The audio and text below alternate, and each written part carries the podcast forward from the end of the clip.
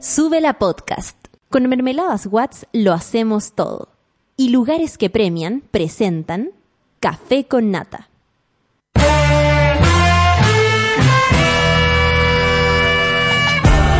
Cuando despiertas en otra sintonía, ves las cosas que otros no ven. Si a veces sientes que estás viviendo en Mordor, o como diría mi abuelita, te sientes como chancho en misa, este es tu lugar. Bienvenido al grupo de contención más diverso de la historia. Para ser parte, solo debes escuchar al resto, participar a tu manera, reír fuerte y comprometerte a buscar más misioneros para esta comunidad. Agarra tu taza y sírvete un buen café con nata, que ya está aquí nuestra guía espiritual de hoy, Fernanda Toledo, que no es una reemplazante, es importante. Hola, hola, hola, buenos días, buenos días monada, linda, preciosa, hermosa, maravillosa. ¿Cómo amanecieron ya en este 7 de agosto? Es como de la suerte, ¿o ¿no? Siete del Yo siete. lo digo, 7 del, del. Mañana, mañana el... Estoy súper sorda, ¿me escucháis? Sí, pero yo igual estaba sorda. ¿O será que nosotros somos sordas? y Estamos le- súper sordas. Le bajamos la cuestión, le subimos la cuestión. ¿Es este? 7 No de agosto, mañana perdón. el día de la suerte del umbral del portal. El portal intracósmico extracurricular. El, el portal de luz. Oye, saludamos a toda la monada eh, de Twitter. Eh, comenten con el hashtag Café con Nata. Y a la monada de WhatsApp, por supuesto, que cada vez está más activa. Ya nos llegaron mensajes de México, de Nueva Zelanda, de... Me encanta. De allá. La monada Around the World es lo mejor. Al más 569-3281-0324. Hola Luchito, hola Solcita, tu ¿Cómo DJ? Regalón, tu panelista favorita. Acá estamos una mañana más haciendo el aguante a este mundo tan cruel. Hoy día el Santoral nos recuerda a Cayetano y a Sixto. Sixto San Paz. Cayetano, San Cayetano, ponme la cosa cosa perdida en la mano. Conozco un Cayetano. ¿En serio? De Linares. El Pablo Cayetano, de Hierbas Buenas. Cayetano Veloso. Cay- No. hay una banda, hay una banda que se llama Cayetana. Una banda Cayetana. gringa. Sí, y es verdad, cuando uno se le pierde algo así, ¿dónde dejé las llaves? San Cayetano, San Cayetano, pon las llaves en mi mano. Es el santo que usted le ayuda, a mí sobre todo, que a mí se me pierde todo, todos los días. Un santo práctico. Terrible mi vida. ¿Sabes que yo de verdad lamento vivir conmigo misma? Quizás vives con duendes Puede ser. y que Yo- los duendes te mueven las cosas. Oye, a propósito, ayer, ¿Viste un anoche, no, no lo vi, pero buscaba mucho algo y lo buscaba ahí mismo donde después voy, me doy la vuelta y ahí Y está muy visible. O sea, lo, lo- lo buscaste con las manos después. No, no, al contrario. Estuve muy buscando con las manos, moviendo, moviendo, levantando cosas y después digo, puta, ¿dónde estará? ¿Cachai? Y como que vuelvo al lugar y después desde la puerta estaba, Estaba. directamente ahí donde estuve moviendo todo. Como dice mi mamá, fuera perro te muerde. Eh, ¿Viste?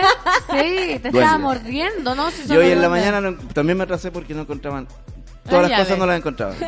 ¿Viste? Si uno anda con la cabeza loca. O los duendes andan muy cerca de uno. O la atención selectiva está puesta en otra parte. En otra parte también, pero es terrible que uno, oye, tanta tecnología, que la era, la revolución tecnológica, no hacen nada, todo debería sonar. Uno debería decir, ya ves, te, te, te, te, te, te, celular, te, te, te, Es una buena ya. idea. Sí, como es posible que uno se le pierda algo y se pierda en el abismo. Pero y habría que ponerle sensores a todo. Sí. Imagínate ponerle sensores a toda mi biblioteca. Como, ¿dónde están los Hemingway? Te, te, Levanten te, la mano los. Hemingway. Sería fantástico. Yo siempre he soñado con ese mundo desde chica. O soñaba como cuando se me perdían los zapatos de las Barbie o el vestido. Decía, "Oh, imagínate tuviese un mundo donde tú fueras y todos los zapatos de las Barbie perdidos estuvieran. Y uno podría decir, ay, mira, a mí me falta ese. Yo tengo un zapato de Barbie perdido. ¿Viste? ese, ese es mi sueño, mi sueño.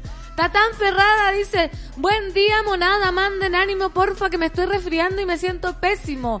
Mira, yo me quería resfriar la semana pasada y la solcita me dio un dato fantástico que se llama Caloba. Caloba. Caloba, un remedio natural que te des- eh, yo leí de qué se trataba esta Ah, me cuestión. encanta. Porque es natural, así que por eso estoy recetando así al peo. Es natural, las venden en las NOP y dice que impide que el virus mute.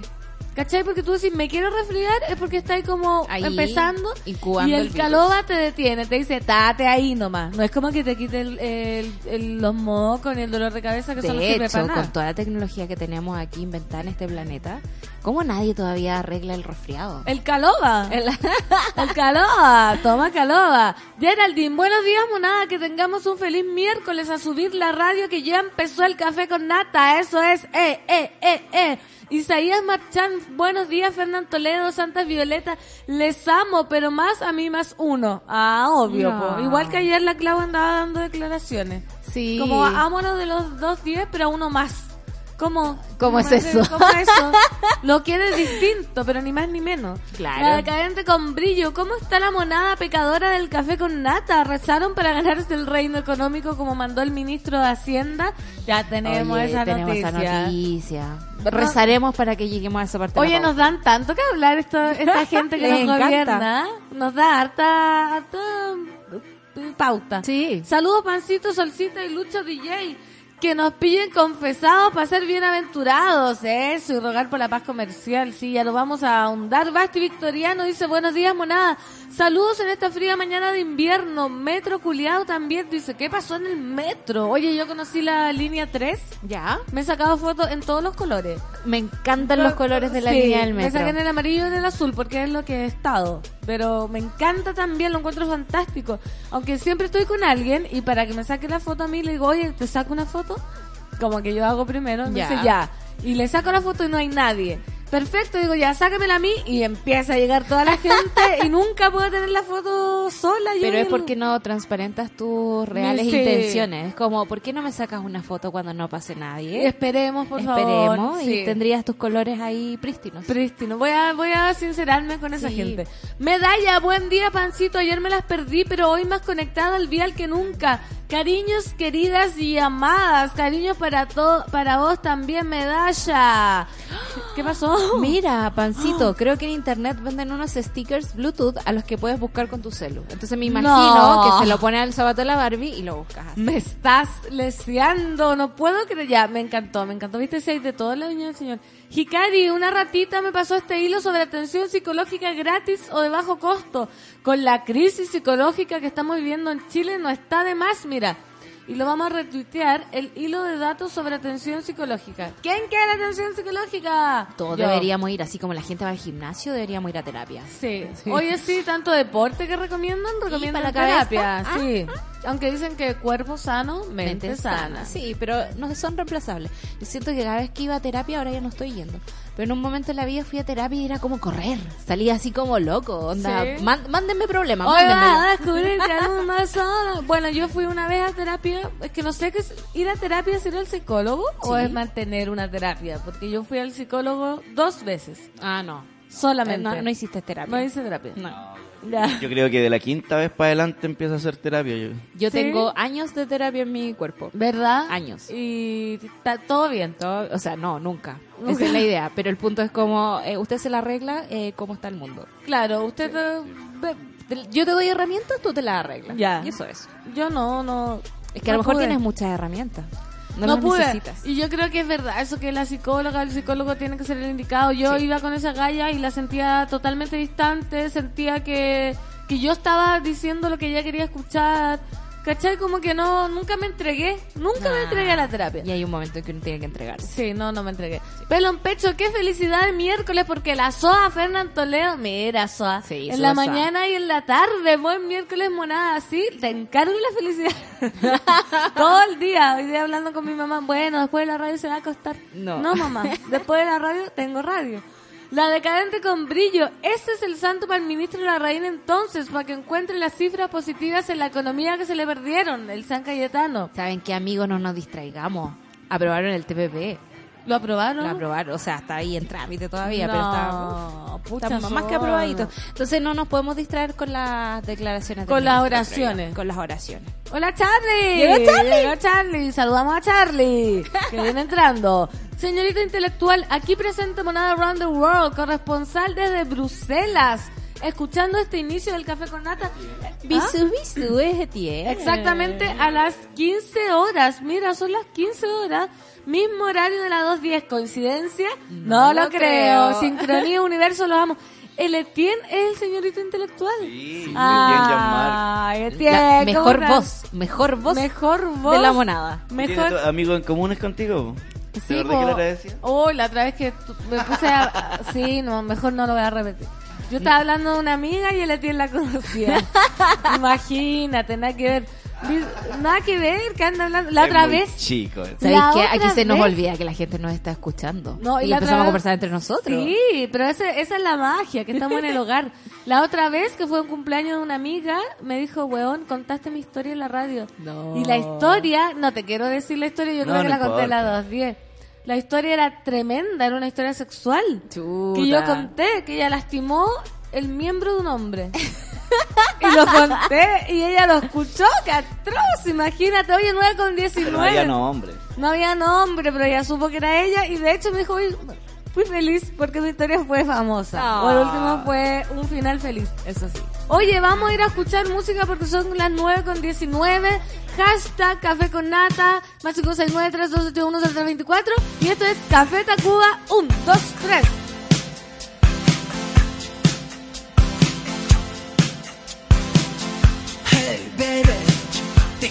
Por favor, no pierdas la cabeza. Lo siento, lo tengo que decir. Por favor, no desaparezcas. Como te pido que no seas una más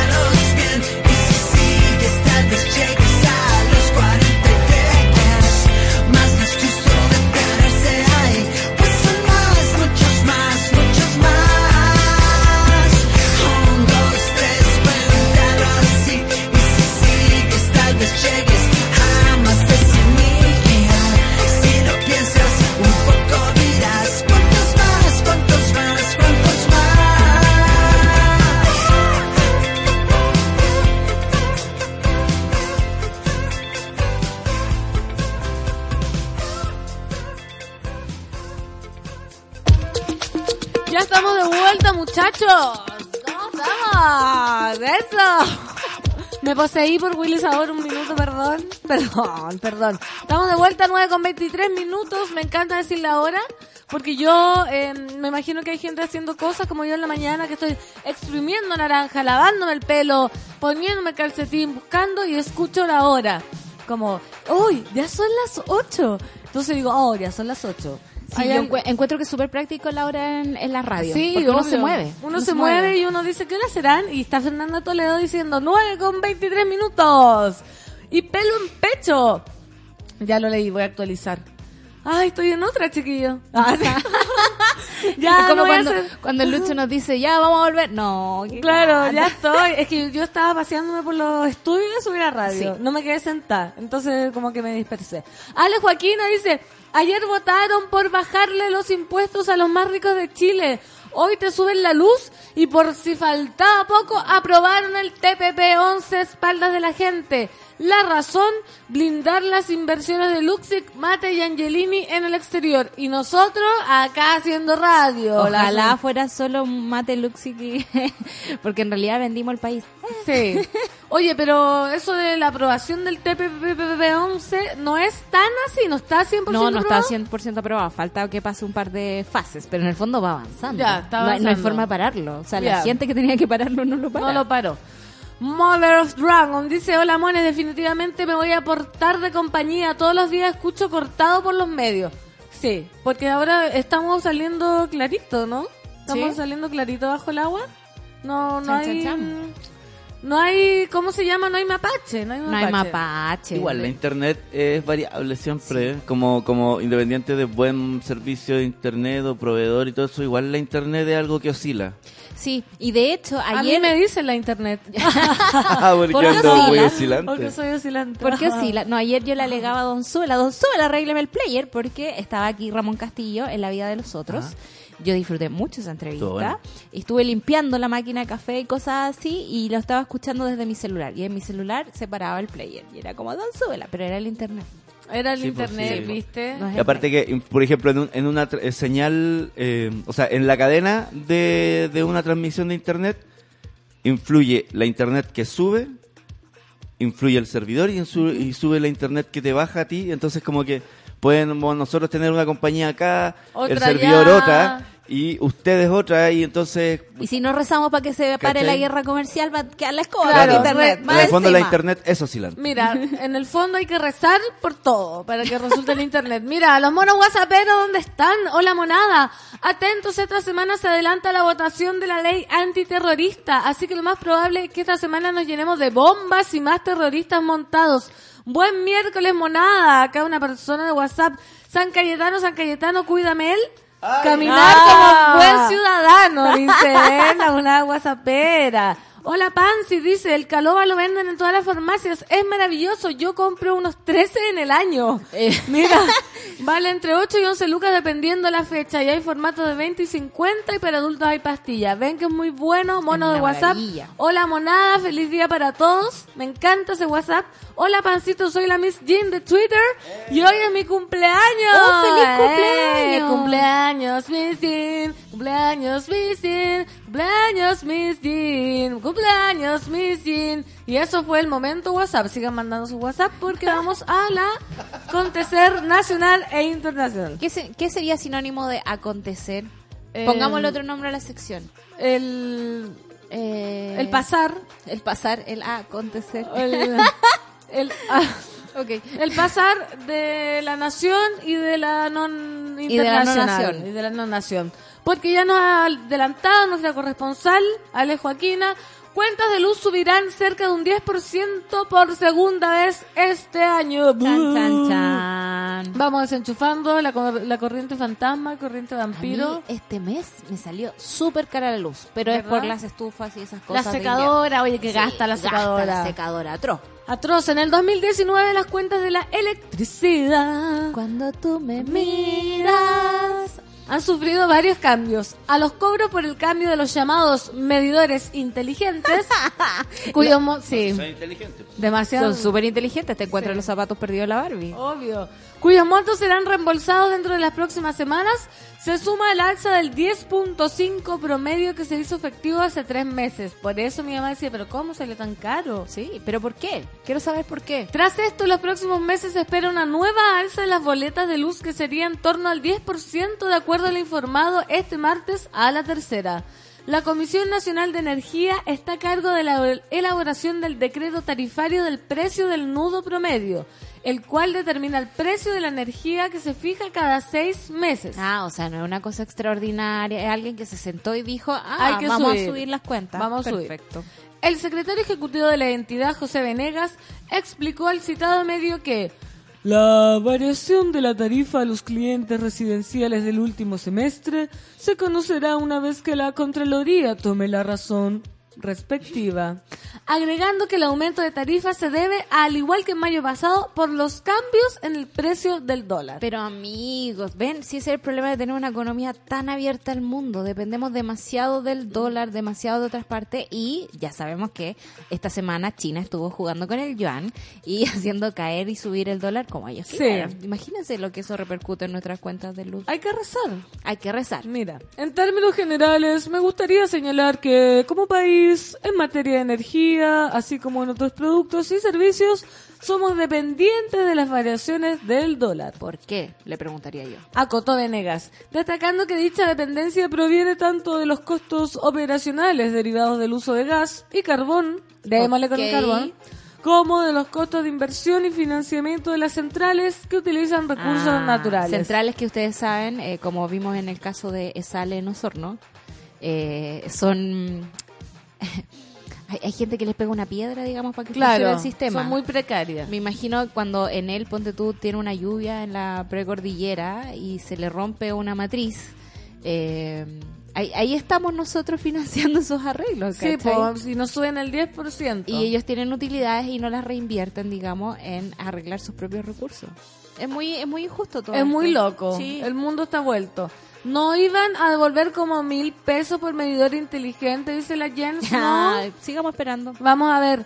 Eh, Marjorie Quiroz dice, en Doctor Simi hay un caloba genérico mucho más barato e igual de bueno. Mira qué estupenda Qué noticia. bueno. Orfelina dice, la gente hinchándome temprano y no me podía conectar. Pucha, Orfelina. oh. Pero Orfelina existen los podcasts. Pero menos mal se pudo conectar ahora, le damos la bienvenida a Orfelina. Pulpuis. Hoy hace tiempo, don, don Pulpo, que no, Sí. no hablaba. Oh, Estaba perdido. Oye, Pulpo Don, sí. varios meses. Oye, ¿qué pasó, Muchos Pulpo? años. Sí. Ni en Facebook lo he visto. Don Porque yo lo tengo en Facebook. ¿Y tú ves Sí. Facebook? Poco, pero igual. Pero igual lo veo. Mira, ¿y qué dice Pulpus? Pulpus, ahora ya le puse Pulpis. Pulpus. Acá Pulpus. son las 10.24, Magallanes, una hora en el futuro, tanto tiempo sin escucharla. Dice, y tienen WhatsApp, por supuesto, el más 569-3281-0324. Yo todavía no me lo aprendo. Mira, toda la gente le está dando la bienvenida al pulpo. Qué bueno. Jen Snow le pone bienvenido de vuelta al café con nata de pulpo. que era, era Se muy, extrañaba. muy estable siempre y- y, Sí. desapareció. ¿Qué pasó? Quizá en qué andaba. Que nos cuente. Que nos ¿Qué cuente. aventuras andaba? no, Que cuente. Estaba escuchando otra radio. Bueno, eso no me lo cuente. No, eso no me lo cuente, que me da pena. No, Me, he enterado de tantas radios online nuevas que hay con distintas temáticas que por qué no también explorar. Sí, ¿por qué, ¿por qué no nomás? Ay, Oye, el David eh, nos pregunta que cuál es el secreto para ser feliz. Ay, no sé, qué difícil. Mi mamá no puede responder. Yo ¿Sí? creo que no sé porque como Escúchelo hoy en la 210. Escúchelo. Le voy a decir, mamá, el consejo de hoy tiene que ser ¿cuál es el secreto ¿Cuál para es el ser secreto feliz? para ser feliz? Ya. Sí. Ah, medio claro. Se viene, se viene el consejo y fuera muy lejos de la felicidad viene esta noticia que otra vez se repite como una mala historia porque femicidio y parricidio en Pedegua. Hombre mató a su pareja y a su pequeña hija para luego suicidarse. Vemos ya un patrón en este tipo de Sí. actitudes, digamos. La mañana de este martes, tres personas fueron encontradas muertas en su vivienda ubicada en la localidad de Pedegua, provincia de Petorca, región de Valparaíso. Según recogió Radio Bio Bio, los fallecidos son una pareja y su pequeña bebé. En específico, el hombre habría asesinado a la mujer y a su hija y luego se habría suicidado. El atacante ha sido identificado por la gobernación de Petorca como Edison López Martínez, de 34 años. Chico. Sí. 34. Las víctimas, en tanto, son Daisy Nostroza Araya, de 38, quien ejercía como funcionaria de la Dirección del Desarrollo Comunitario Dideco de la Municipalidad de Petorca y su pequeña hija de un año, Amanda López y Nostroza. Estoy profundamente consternada, muy afectada por este lamentable, brutal y deleznable hecho, comentó la Seremi de la Mujer y Equidad de Género, Valentina Stagno. Sobre este caso, la ministra de la Mujer y Equidad de Género, Isabel Pla, señaló que ya existía una denuncia interpuesta por la víctima a fines del año pasado. Sin embargo, la afectada habría decidido volver a vivir con el sujeto y su hija. Ya, ah, ¿puedo hacer una pequeña Por pausa aquí? supuesto. Porque me parece que Isabel Pla, que no habla jamás cuando hay femicidios, eh, cuando ha estado guardadita durante todo este tiempo, que venga a decir, oye, sí, había una denuncia, pero en realidad la víctima volvió a vivir con su marido, entonces como básicamente se lo merecía. Claro. Eh, es muy fuerte que se diga esto así, sin saber también además que es parte de los comportamientos de una persona que ha vivido violencia, digamos, en la casa. Eh, es que no, no, no puede, digamos, o trata de resolverlo yo mismo, porque sabe que las autoridades y las instituciones no la van No a la van a proteger. ayudar. Entonces tienden a volver a- al hogar a tratar de solucionar algo. El problema es que esa solución, por lo general, viene con un asesinato de por medio y con un femicida, digamos, aquí haciendo de las suyas otra vez más en este país. Y se sabe que estas relaciones tan violentas y tóxicas no se puede, es como, por favor, liberémonos de esos juicios como, ¿por qué volvió? Claro. ¿Qué hizo? Pucha que es tonta. Sabemos que es un patrón que no se puede romper así de fácil. Y si no hay autoridades ni instituciones que, que hagan bien su trabajo, no, no va a ser Por posible. supuesto. Quizá ella no tenía dónde ir, ¿cachai? Claro. Tenía una hija de un año de él. Sí. Entonces, si no hay nadie que la coja cuando hace esta demanda, si te cuestionan cuando hace la demanda, si, pone un recurso dice, de... vuelve a la casa. Claro, si pone un, un recurso de alejamiento, una orden de alejamiento y no se cumple. Entonces, no es como que esta decisión radique solo en la voluntad de la mujer, sino que hay muchas cosas que no están funcionando para que pase esto, para que las mujeres vuelvan, para que se vuelvan a repetir esto. Claro, y además que creen que eh, existe como un comportamiento muy estable, ¿no? Onda, te pego, eh, por lo tanto arrancas. Y es Claro. como, no. No. O sea, existen muchos factores que no estamos viendo y que no queremos ver. Si eso es lo más doloroso del Ministerio de la Mujer, la Equidad y whatever, whatever, digamos, es como... Lo ven muy, Ah. muy lejano. Mira, en relación a eso, la secretaria de Estado cuestionó si la mujer realmente tomó aquella decisión de forma voluntaria o si lo hizo bajo amenaza. Ah, ah.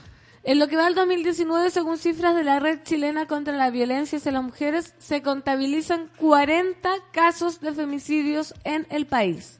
Bueno, eh, y voy a leer esta bajada que no está, totalmente no está de más. Les recordamos que si eres víctima de violencia, conoces a alguna víctima y quieres informarte sobre qué hacer, llama al Fono Ayuda y Orientación 1455. Es una línea anónima, 1455, que atiende todos los días las 24 horas del día. Gratuito también hasta los celu- para celulares. Sí, 14.55, para que, porque también es importante cuando uno eh, es testigo de esto y trata de ayudar a la amiga o a la persona y no sabe cómo, está bien eh, tener herramientas Sí. más profesionales para informarse, porque también uno a veces se enoja, po. Se enoja y también uno va hablando con sus propios prejuicios. Y de repente eso no es bueno para la situación. Uno se enoja con la amiga, le dice, sal de ahí, por favor. Pero a veces la realidad es más dolorosa de la que alcanzamos a ver. Claro. Las mujeres no siempre pueden escapar. Las mujeres no siempre tienen la fuerza para poder llevar adelante, digamos, el dolor del maltrato y además la solución del maltrato. O sea, le pedimos demasiado. Y tenemos a estos hombres que salen absolutamente impunes de todo esto, porque en el fondo es como, ya si el loco estaba tan angustiado, ¿por qué no se suicida solo? Claro, obvio. Pero ¿por qué tiene que matar primero a su mujer Y a su su hija? hija? De verdad, es una sociedad bastante enferma y no nos estamos haciendo cargo de esa enfermedad. Totalmente. Mira, Miguel Ángel Morgado dice, la mujer asesinada junto a su hija se puso una denuncia. ¿Qué hizo la justicia? Daniela Carrizo, con todo el fuá, hoy monada, desde La Serena estaba Serena, Serena estaba a la mar. Saludos para La Serena, ahí debe hacer calorcito. Qué exquisito, Serena. Sí, Ricardo Sandoval, pancito querida, di el WhatsApp más lento que quiero anotarlo y no puedo. Vamos, más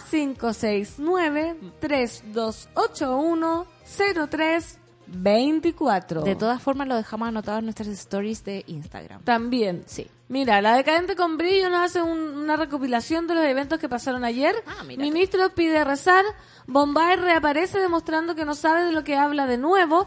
Moreira señala que la ideología del feminismo es un exceso. Otro mes más. Cuatro, aprobaron el TPP-11. Cinco, Luis Jara tendrá película. Ah, igual yo haría la película de Luis Jara. Obvio. Obvio que sí. Y le faltó lo más importante, el 6, eh, que yo voy a leer esta noticia y debo decir como que me, me chocó profundamente, me ha chocado esta convocatoria a la marcha del domingo. Ah, hay una marcha el domingo. Anti-migrantes. ¿Qué? Sí. Yes, Hay yes. un, y así tal cual, tal cual. Yo lo encuentro, no sé, no sé qué opinan ustedes, pero encuentro que ya es de un nivel de Betty, ¿quién convoca esto?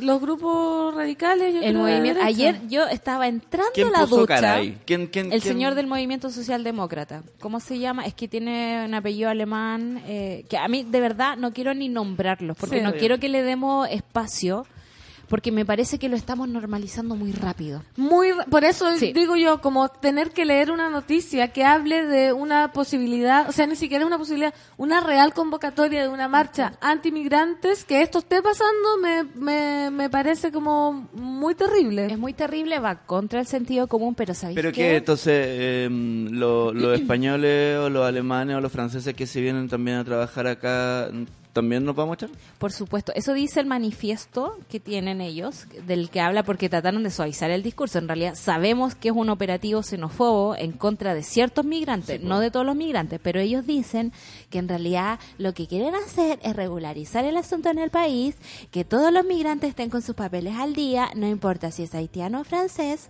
pero tienen, tenemos que expulsar a los que están ilegales. Ese es su argumento. Pero sabemos que hay cuestiones mucho más radicales atrás. Mira, sí, muy terrible y que se esté, se esté, es que lo que a mí me perturba, voy a leer la noticia, pero lo que a mí me perturba es que se esté cuestionando, claro, como si es legal o no legal la mar- marcha, pero que se dé por hecho que sí se puede hacer una marcha con un discurso de odio y- tan y- gigantesco. Y, hay una convocatoria, y, pero ya y hay una autorización. No, todavía no, todavía no. no. Todavía porque no. ese es el problema también. Lo que pasó con Chadwick, que es la noticia que viene a continuación.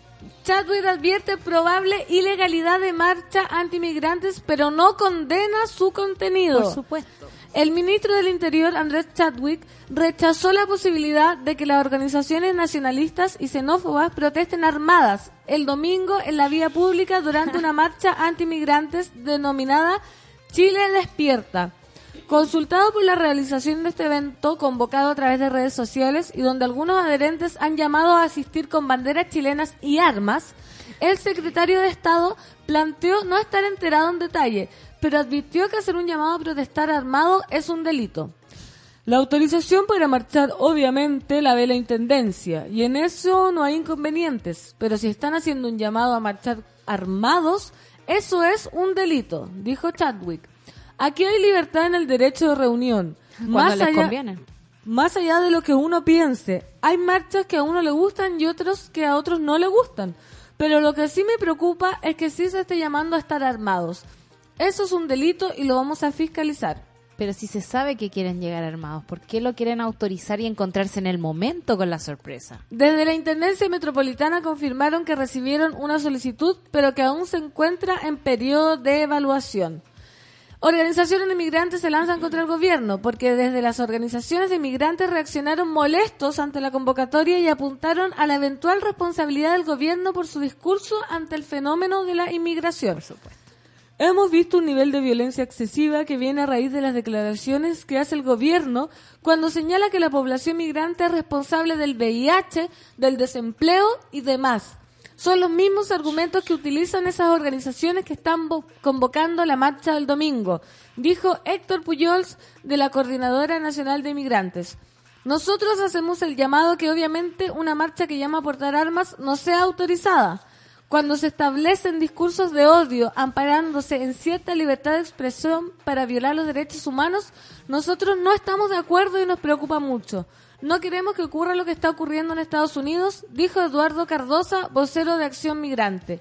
Ante la convocatoria se realizó un llamado de contramarcha para el mismo domingo. loco, No, no. o sea, es que ahí va a quedar la escoba. No, no, no, pues no tiene sentido. Dice, aunque las agrupaciones de migrantes no adhieren a estas convocatorias. sea, ya, acá es muy terrible todo lo que acabo de leer. Sí. Es verdad. Sí, Es porque la terrible. imagen mental en mi cabeza en este momento es de un caos. Sí. Eh, es como, weón, ¿por qué estamos llegando a eso? O sea, independiente de los lados, de las opiniones. O sea, es que yo, por ejemplo, podría respetar a alguien que me diga que por X, X argumentos, argumentos, argumentos, eh, considera que no debiera ser tan abierto el paso a la migración. Ya, filo, ¿cachai? Claro. Pero dentro de un diálogo.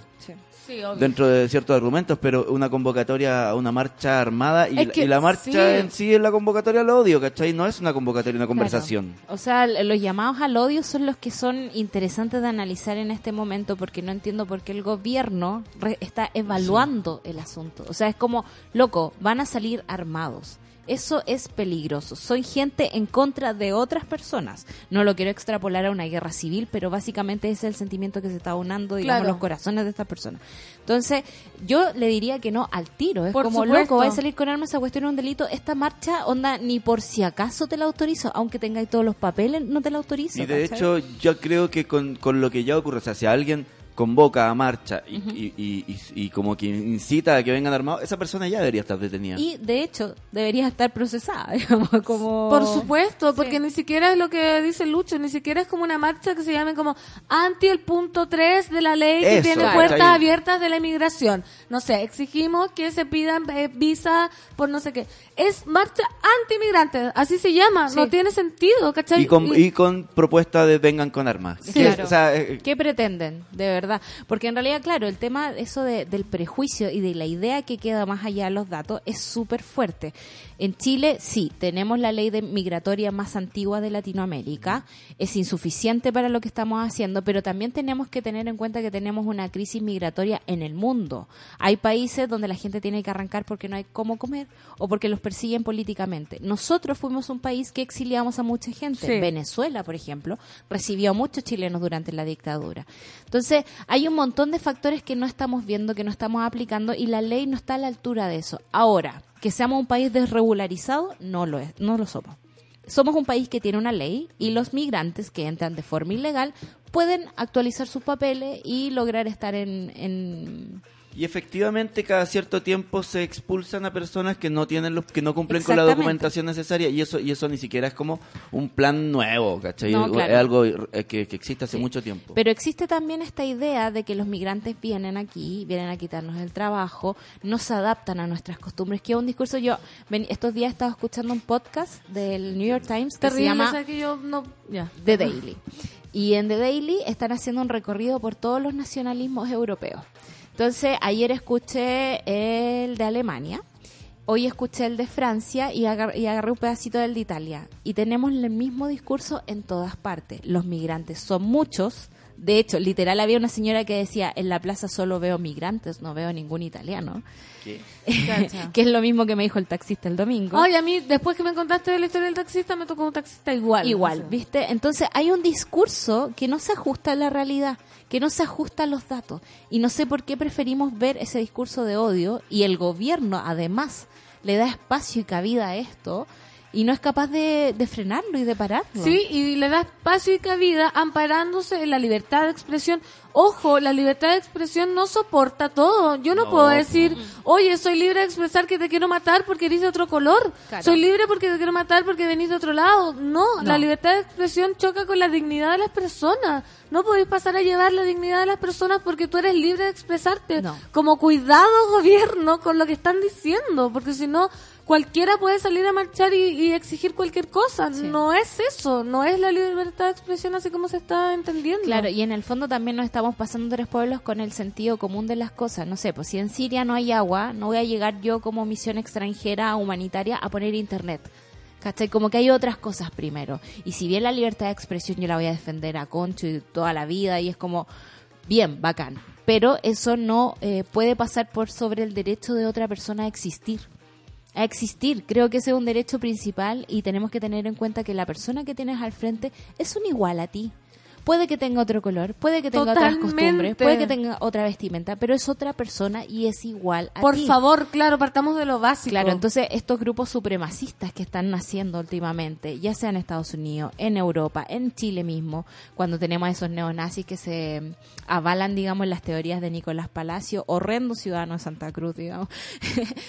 pero, pero tú decís, no tiene por dónde caber, digamos, la ideología nazi este tipo de idea. Pero ahí están los tipos tratando de diferenciarse y ser eh, una raza suprema, ¿no? Y distinta a otra. Es muy, muy, muy rasca todo. No. todo muy rasca. Es muy ignorante pensar pensar que son que alguien es una raza Sí. pura en Sí. el 2019 O cuando sea, la amigo, formación del estudia genética, es como, Claro. no, de puro nada. y, y- y- Y es la mezcla la que nos hizo entretenidos, es la mezcla la que nos hizo bacanes. O sea, imagínate todo lo nuevo que va a pasar, to- la- la- las culturas nuevas que vamos a aprender. Es como que es un discurso de odio que no tiene ni siquiera un argumento, que eso nos están quitando el trabajo. Claro. Nos están- pero, to- amigo, no.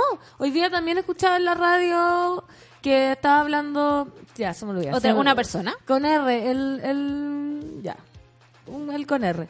Y, y dijo, claro, como que está mucha gente que se vino, por ejemplo, de Venezuela, a principio son profesionales ultra calificados. Sí. Sí. Son doctores secos, eh, ingenieros secos, estudiosos secos. Claro, obviamente no te van a quitar el trabajo porque sí nomás. O sea, Claro. me refiero como, ¿por qué en vez de decir, oye, vienen de afuera a quitarme el trabajo, ¿por qué no mejoramos, por ejemplo, las condiciones de educación acá para que salgan mejores profesionales? Claro. ¿cachai? Como no puede depender de un hilo como tan fino Sí. todo el discurso antimigrante, ¿cachai? Pero depende de esos hilos finos y depende de quién elige qué datos leer y qué También. datos no. Porque, por ejemplo, no sé, pues, ayer me tocó, me, me vine de clase muy tarde, me vine en taxi. Y me tocó un taxista venezolano. Y él me contaba que en las mañanas ponían esta música llanera en todas las radios y que poner música llanera y tomarte un café era como hacerte la mañana. Yo lo encontré maravilloso. Venía Obvio. enseñándome música en el taxi, ¿cachai? Pero nosotros elegimos ver eh, que esas personas son las que nos están quitando los trabajos, que nos están quitando oportunidades, que nos están quitando algo. Y sabes que el sentimiento de que te están quitando algo no es casual. O sea, está pasando. A los chilenos se les está quitando cosas, se les está quitando educación, se les está quitando trabajo, se les está quitando plata todos los días porque te chupan la devolución de impuestos, Sí. te chupan, digamos, te demoráis un día en pagar el arriendo, te cobran 50 ¿Qué no te lucas más. Exactamente, pero ¿quiénes son los reales culpables de eso? No son los migrantes. No. Son nuestros no. gobernantes, son los empresarios, son la gente que se aprovecha, son la gente que ve la oportunidad y ve la capacidad así como de quitarte algo y lo va a hacer. Somos nosotros mismos que estamos luchando contra el enemigo totalmente equivocado. Claro, y nosotros Totalmente elegimos equivocado. también ver un enemigo que nos Sí. parece pintoresco. ¿Cachai? Ves una persona de otro color, ves una persona vestida distinta, ves no una persona con otro acento Sí. y, de- y- y- y no sé cómo hacer la ecuación de que esa persona es la culpable de todos tus problemas. Ah, Porque es el más, rival más débil. Exactamente. Como se decía un reality show. La gente está on fire acá opinando. Matt Table me dice que me mandó un Twitter muy importante que no lo leí, todavía no lo puedo encontrar. Y me pone carita triste y estoy desconcentrada. ¿Pero porque- es el del video? No sé. que no mandó lo un veo. video, pero no lo podemos ver Matt Table porque estamos al aire. No, lo- no, no sé. pero lo vamos a ver luego. Me siento mal. Medalla dice, estoy tan sin palabras con todas las noticias que han leído el tema migrante, me duele demasiado en este país, nosotros también.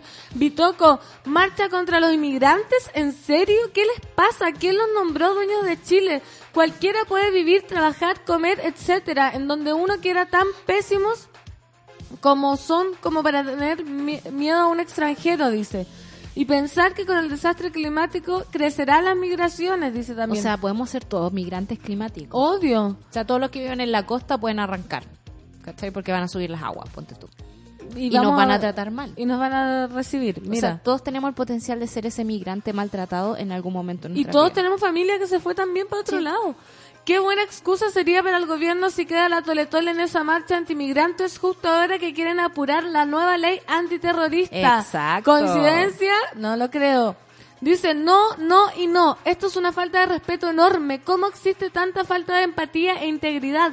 Es demasiado inverosímil y tiene que ver con racismo, no con inmigración. Mi madre es inmigrante belga y nadie la discrimina, dice. Por supuesto, Totalmente. porque estoy, pro- estoy segura que tiene los colores adecuados, las ideas adecuadas, digamos. y Acá- tuvo la suerte de tenerlo. Sí, pues Diego El Round nos dice un improperio y dice, disculpen el francés, porque soy un periodista migrante chileno en Berlín. Mientras tanto limpio un guata, literalmente, estoy en llamas, me despierta todo el antinacionalismo. Acá están los barrios filio neonazi pro partido discurso muy similar a lo al innombrable dice se siente menos discriminación incluso que en el paseo Humada sin exagerar ni cate, ca- cate- de caricatura. Ah, caricaturizar. Sí. Hola, logré nombrar, eh, logré anotar el número luego de la radio. Pancito lo dijo más lento.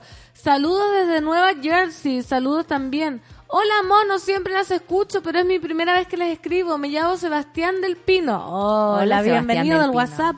Incluso debemos pensar que desde los estándares de derechos humanos, la libertad de reunión y expresión reconoce límites. No se pueden utilizar para propagar discursos de odio o de deshumanización. Totalmente de acuerdo. Otra mona de WhatsApp dice, gente de mierda, que se creen mejores por ser chilenos? ¿Qué es eso? Como si fuésemos el mejor país del mundo, por favor. Si la inmigración es en todo el mundo, ¿cuántos chilenos hay en otras partes? Totalmente de acuerdo. Oye, vamos, a, la público está fire, no podemos leer todos los Twitter porque tenemos que irnos a canción, pero capaz que después lo leamos de Sí, vuelta. Vamos a ir, porque nos interesa la opinión, porque para que se sepa que no estamos solos, no estamos solos No, desde no, esta no. vereda. Hay Somos que seguir muchos. peleando por el sentido común. Sí, esto es Charlie Benavente, La Nueva Guerra.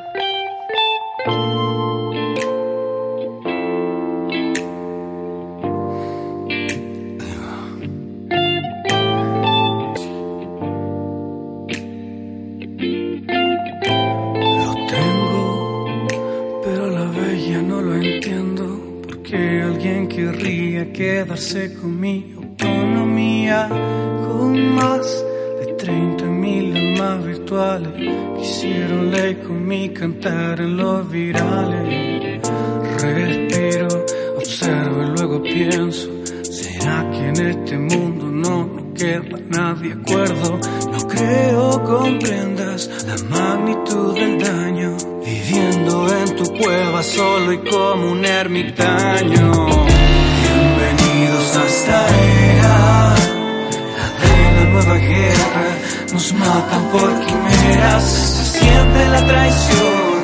Me bajan el telón y sigo trabajando, vomitando la emoción. Recuerdo el final, muy particular.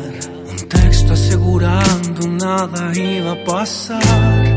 Lo hice con mi mano, un clic y lo Qué tarde fue, fui demasiado tonto, ¿sabes? Igual te lo agradezco. Me hiciste abrir los ojos, ver a dónde pertenezco. El mundo real, ojos abiertos. Somos los mismos en ciudades o desiertos. Bienvenidos a esta era, de la nueva guerra.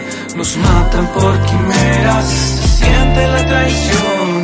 Me bajan el telón y sigo trabajando, vomitando la emoción.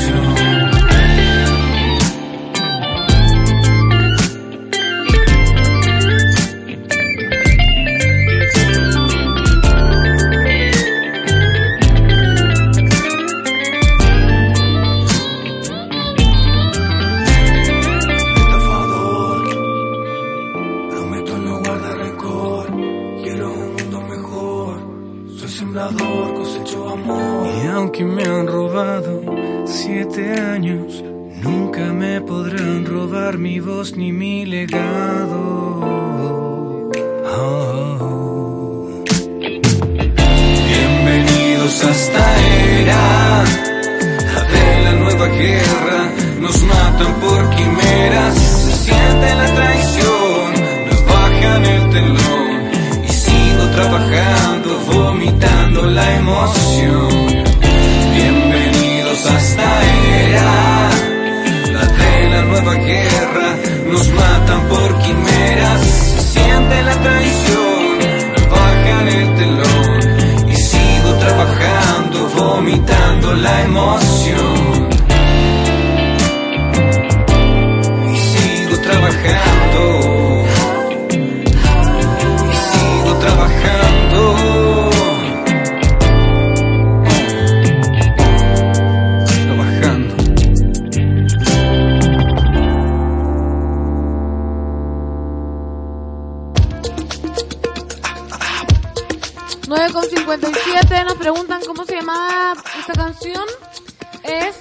guerra de Charlie Benavente. Qué cosa más preciosa. preciosa la canción. Preciosa. Estamos hablando de la, La canción, canción, la canción. Qué cosa más preciosa.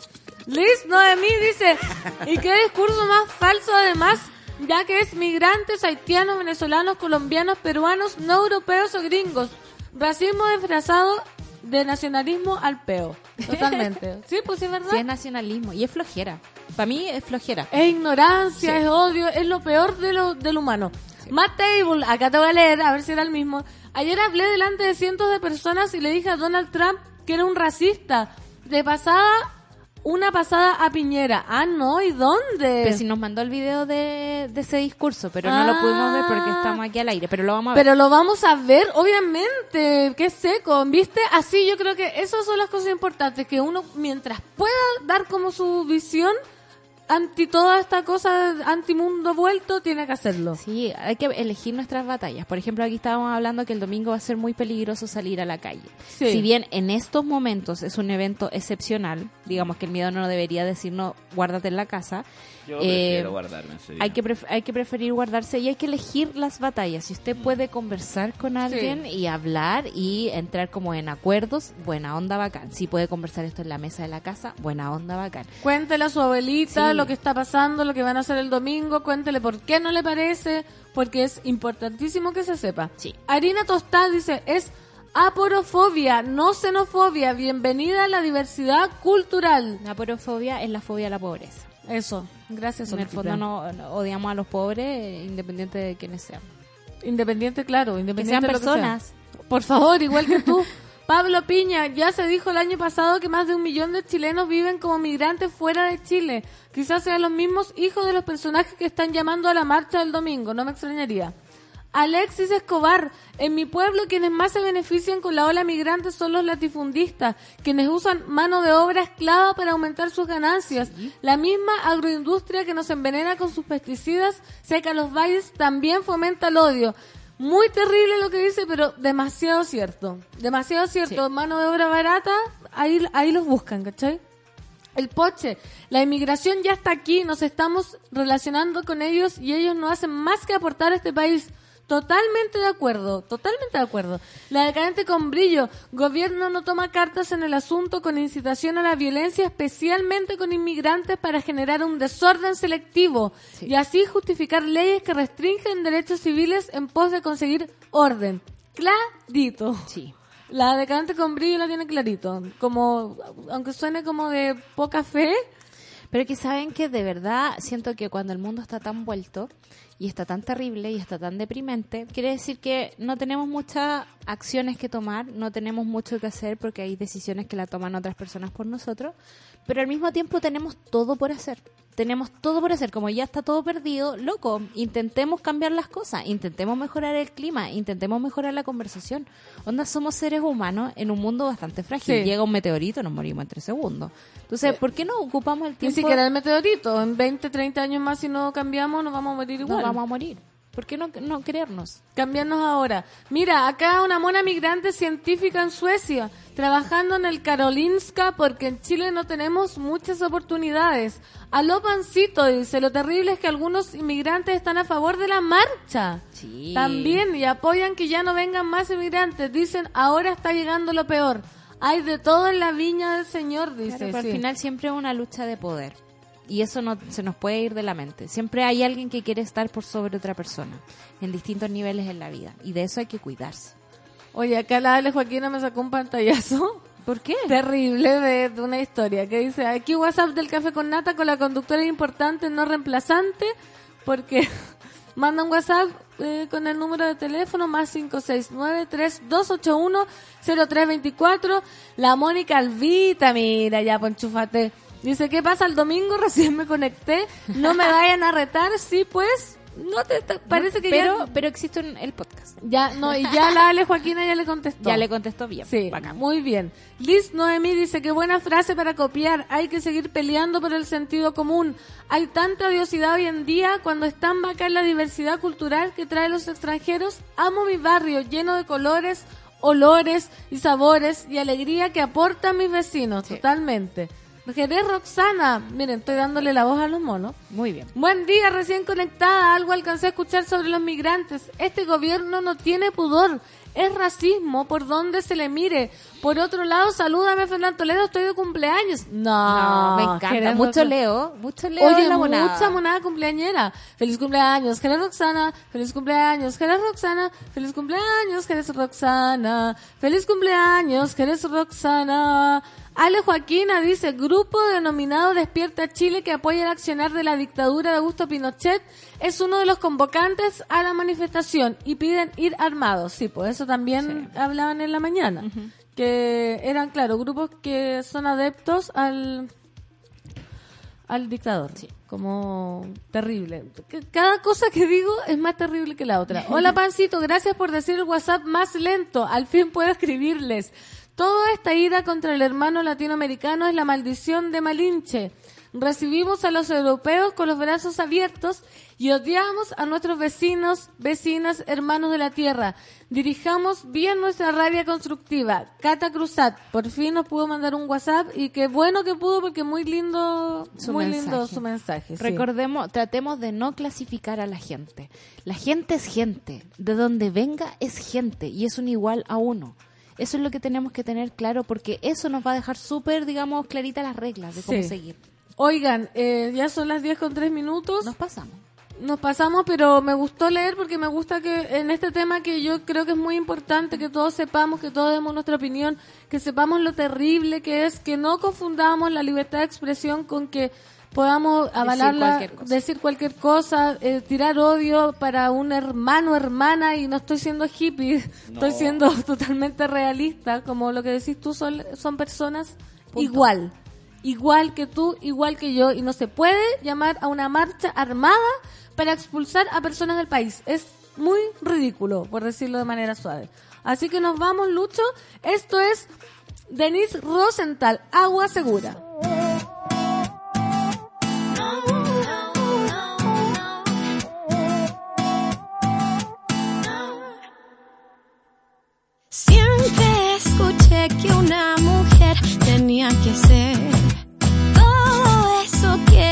Quiero ser. No. Nunca pregunté que estaba mal o estaba bien. Mi única verdad es no ceder. Soy suficiente, soy muy valiente, poco obediente, intransigente. Como un clavel soy frágil también, sigo mi propio riel. Soy esa voz que habita el dolor,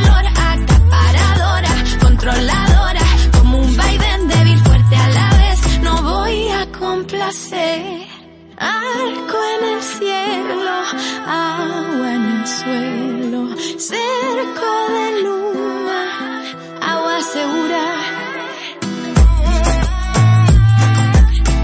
Agua segura. Agua segura. De niña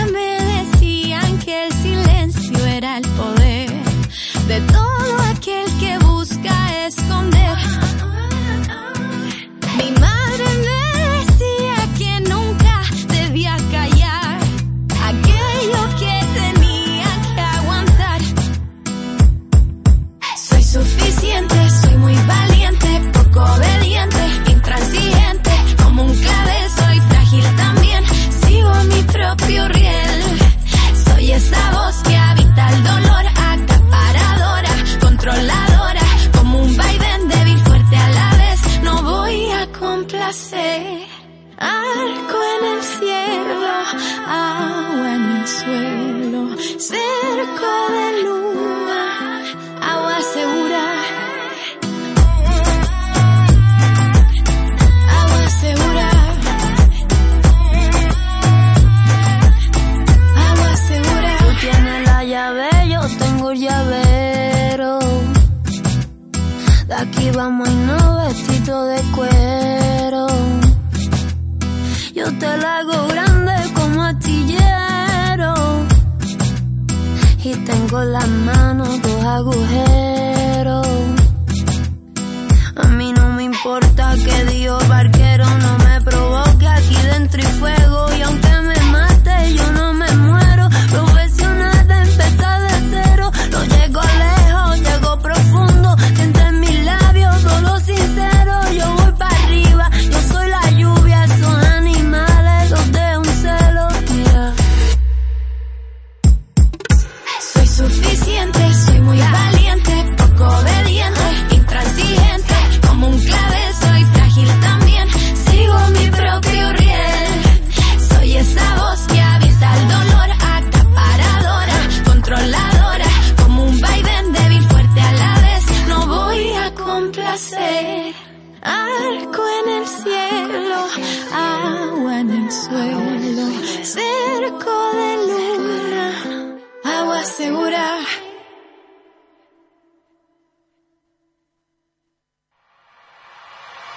En Café con Nata, una pausa y ya regresamos. Hoy en Sube la Radio.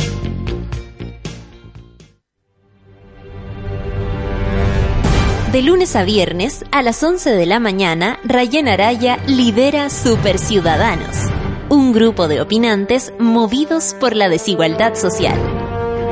Super Ciudadanos, hoy a las 11 de la mañana y cuando tú quieras en formato podcast, solo en subela.cl. Tómate un break al mediodía y engaña la tripa junto a Isidora Ursúa y Eleonora Aldea. Porque en Caceritas conversamos, echamos la talla y planeamos un mundo mejor. Siempre con amor. Caceritas, de lunes a viernes al mediodía en Sube la Radio. En otra sintonía.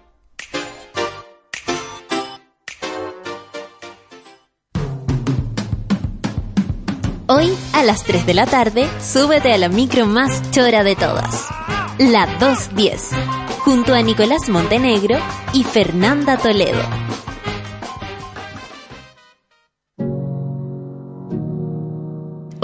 A las 6 de la tarde, escucha El Amor Según.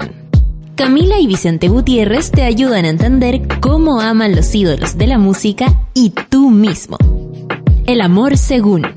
Escúchalo cada miércoles a las 6 de la tarde y cuando tú quieras en formato podcast. Solo por subela.cl. Hoy a las 20 horas, Humo Negro, el podcast. Escucha un completo reporte con las novedades de la música y el cine junto al equipo periodístico de humonegro.com.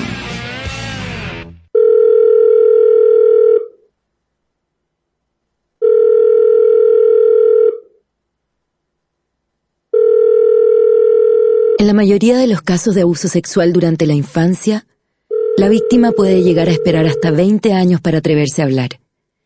Ayúdanos a que no tengan que esperar ni un día más. Hazte socio hoy en www.paralaconfianza.org para que ninguna llamada quede sin contestar. Fundación para la Confianza. Nada mejor que relajarse por las tardes con un rico café, sentir su aroma, su intenso sabor, mientras escuchas tus canciones favoritas. Marley Coffee está contigo con un sabor natural. Comparte la buena onda. Vívela con tus mejores amigos. Porque no solo es un café, es Marley Coffee. Disfrútalo ahora donde quieras. Marley Coffee is here. Después del tono, deje su mensaje. Francisco, ¿cómo va? Oye, hace tres horas me dijiste que te venía. ¿Dónde estás? Después del tono, deje su mensaje.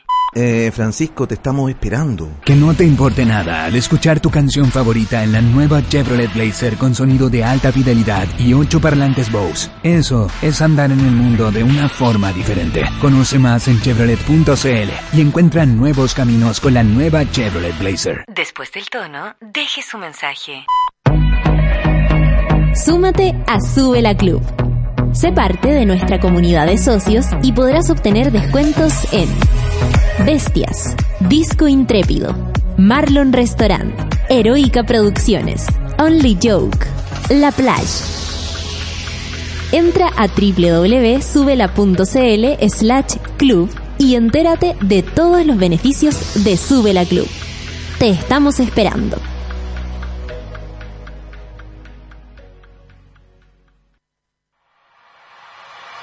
Ya estamos de vuelta en Café con Nata.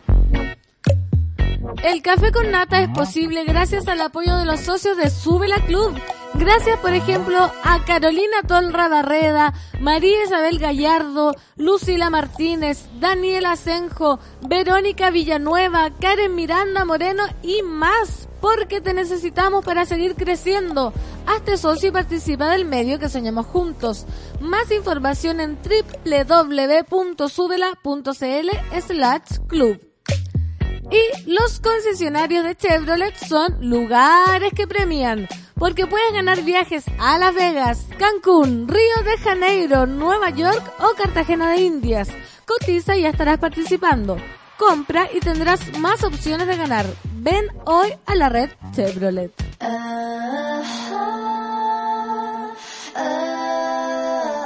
La revolución será conversada o no será. El panel feminista lo hacemos todas en Café con Nata. 10 con 13, estamos de vuelta ya, estamos con la Bea. ¿Cómo estás, Beas? Beas. Estoy como Apus. Sí. ¿Cómo Como estás? como el té Muy supremo. bien. Hoy no voy a decir ¿Cómo? marca.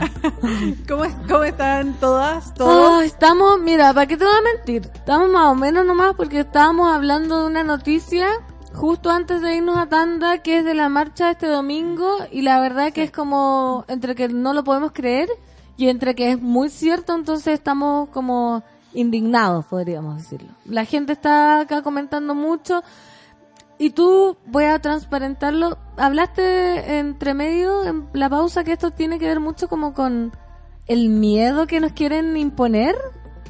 ¿Cómo es eso? A ver si nos da otra visión, porque nosotros estamos como desesperados. Sí, lo que pasa es que yo creo que la, una marcha anti-migrante creo que es, es de lo peor que uno puede, de lo, de lo que puede ver, ¿no? Pero lo, que, lo que pasa es que era una, una conversación que teníamos justo antes de entrar al aire y a mí siempre me queda de fondo cuando pasan, pasan estas cosas es el tema de las diferencias, de la segregación en Chile y de los miedos. Y, y creo que no es primera vez que lo vamos a hablar acá en el programa de la utilización política del miedo política en el amplio espectro, ¿ah? no, no me refiero solamente a la utilización de los partidos políticos, Sí. sino en general del discurso político del miedo. El miedo a la delincuencia, por ejemplo, que creo que está súper instalado y uno entiende cuando hablamos del, miedo, del uso político del miedo a la delincuencia.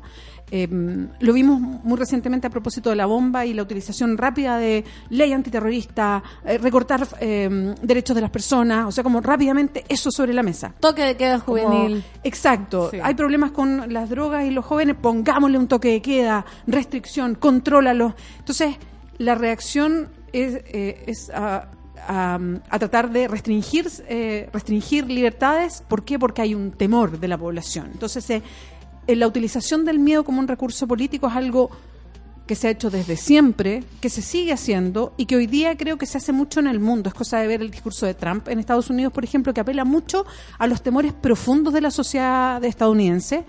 Creo que con el Brexit en Gran Bretaña se hizo mucho de lo mismo, se apeló mucho a esos temores profundos de la sociedad británica y creo que en Chile se hace también lo mismo. Hay sectores que ocupan mucho los miedos profundos que tenemos todos, yo me incluyo, todas Claro. en Chile.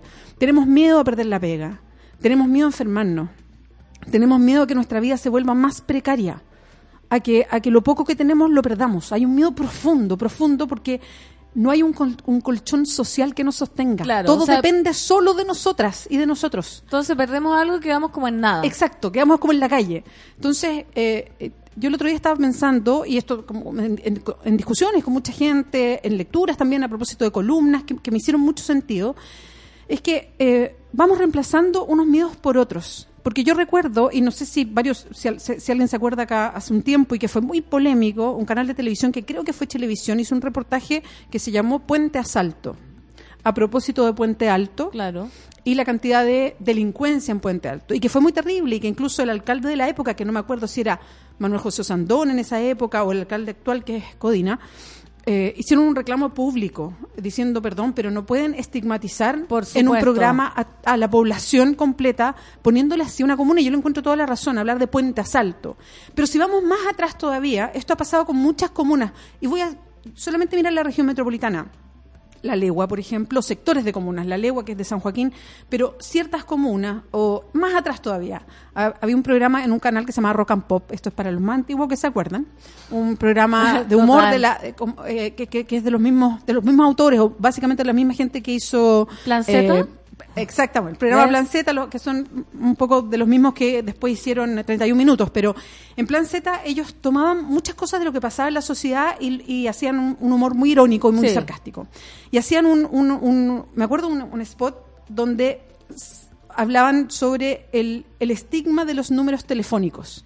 Porque antes, Ah, de veras. según la serie sí. numérica, tú pertenecías a una zona de la A región comuna. metropolitana. Entonces, si eras con, si tu número, imagínense, si el número de teléfono partía en dos, tú eras como de las Condes, Sí. Providencia, no sé, voy a, voy a inventarme, no me acuerdo mucho. Si tú partías en 7, eras de la zona como sur de Santiago. Si tú partías en tal número, eras de tal zona. Entonces, eh, había un spot donde la gente pedía trabajo y cuando le pedían el número telefónico, el que partía con 7 o con números que podían estar estigmatizados, de zonas más estigmatizadas, eh, como que no lo daban así, decían eh, 508. Así como tratando de ocultar de dónde venías.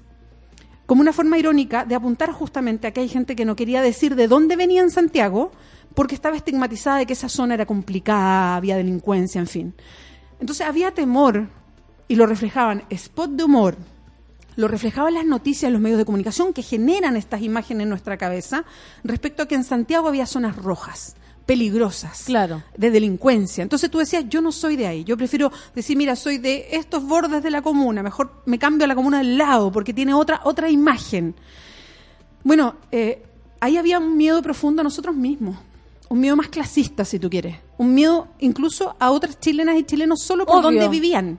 Un miedo, entre- claro, y ahora se trasladó hacia los migrantes. Ahora yo lo que veo es que el miedo se traslada a otras personas, en este caso a los migrantes, porque tú vas dejando ahí los miedos, miedos profundos que hay instalados en nosotros como sociedad y que tú los vas reflejando en otra gente. A propósito del temor a perder la pega, a propósito del temor a enfermarte y que, y que tengas hora para tres años más para que te vean, no sé, si te duele una rodilla y te cuesta caminar. O sea, tú vas poniendo ahí los temores y vas encontrando dónde reflejar esos temores. Si antes es en alguien de tu misma ciudad, pero que vive en otro lado, ahora puede ser en un migrante.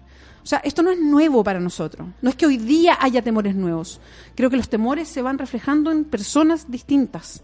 Pero esta es una sociedad, y, y es muy triste decirlo, pero es una sociedad que, vive permanentemente en un miedo profundo. Y totalmente el miedo que estamos trasladando ahora es totalmente gente que no puede defenderse. O sea, no es lo mismo como atacar, como tú decías, eh, el puente alto o puente asalto, como, como estigmatizándolo, que alguien que viene recién llegando, por ejemplo, que no tiene leyes donde ampararse, no tiene salud, no tiene nada. Entonces me imagino que es como mucho más cómodo y más fácil hablábamos recién como atacar al rival más débil, porque escuchábamos en la mañana que, no sé, nos quitan el trabajo. Hay mucha gente que llegó que está sobre preparada, ¿cachai? Hay doctores como muy bien preparados, ingenieros, abogados, muchos mejores profesionales quizás, entonces la competencia no tiene que ver con que sea gente de afuera, tiene que ver con que son mejores profesionales.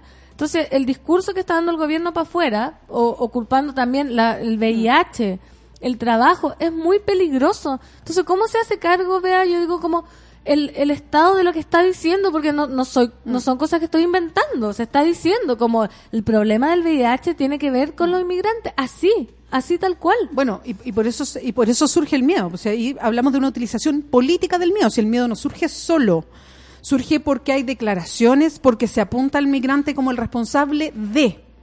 Y está clarito, Claro. o sea, las últimas declaraciones sobre. No, lo que pasa es que hay tanta cesantía porque llegaron muchos migrantes. ¿Qué estás diciendo con eso? ¿Qué te quitaron la pega? Cuando Claro. antes decían, bueno, subió el, el- el número de em, personas con VIH porque llegó mucha población migrante. ¿Qué estás diciendo? Que los migrantes tienen VIH. Entonces, hay- por eso hablo de la utilización política. Y, y por eso es tan peligroso ese discurso, porque termina efectivamente en personas que apunten hacia la población migrante como la población de amenaza, como yo les tengo miedo, no los quiero acá. Por eso es tan peligroso eso. Ahora, lo más terrible es que todos esos discursos son vacíos, porque si uno mira las estadísticas, y esto es gente que ha pedido los informes a los distintos organismos del Estado para que digan efectivamente si estas afirmaciones son ciertas. Y lo que hoy día hay es que eh, estadísticamente no, no es cierto. O sea, no es cierto que la población migrante tenga más VIH que la población chilena. Eso no es cierto. No es cierto que los puestos de trabajo o la cesantía se deba en Chile hoy día a la cantidad de migrantes. No es cierto. Lo que pasa en muchas sociedades y pasa también fuera de Chile es que los migrantes empiezan a ocupar trabajos no digo que todos, ah, ojo con eso, porque también pasa en algunos sectores, sobre Sí. todo en el sector servicios, que yo creo que ahí había un impacto muy grande.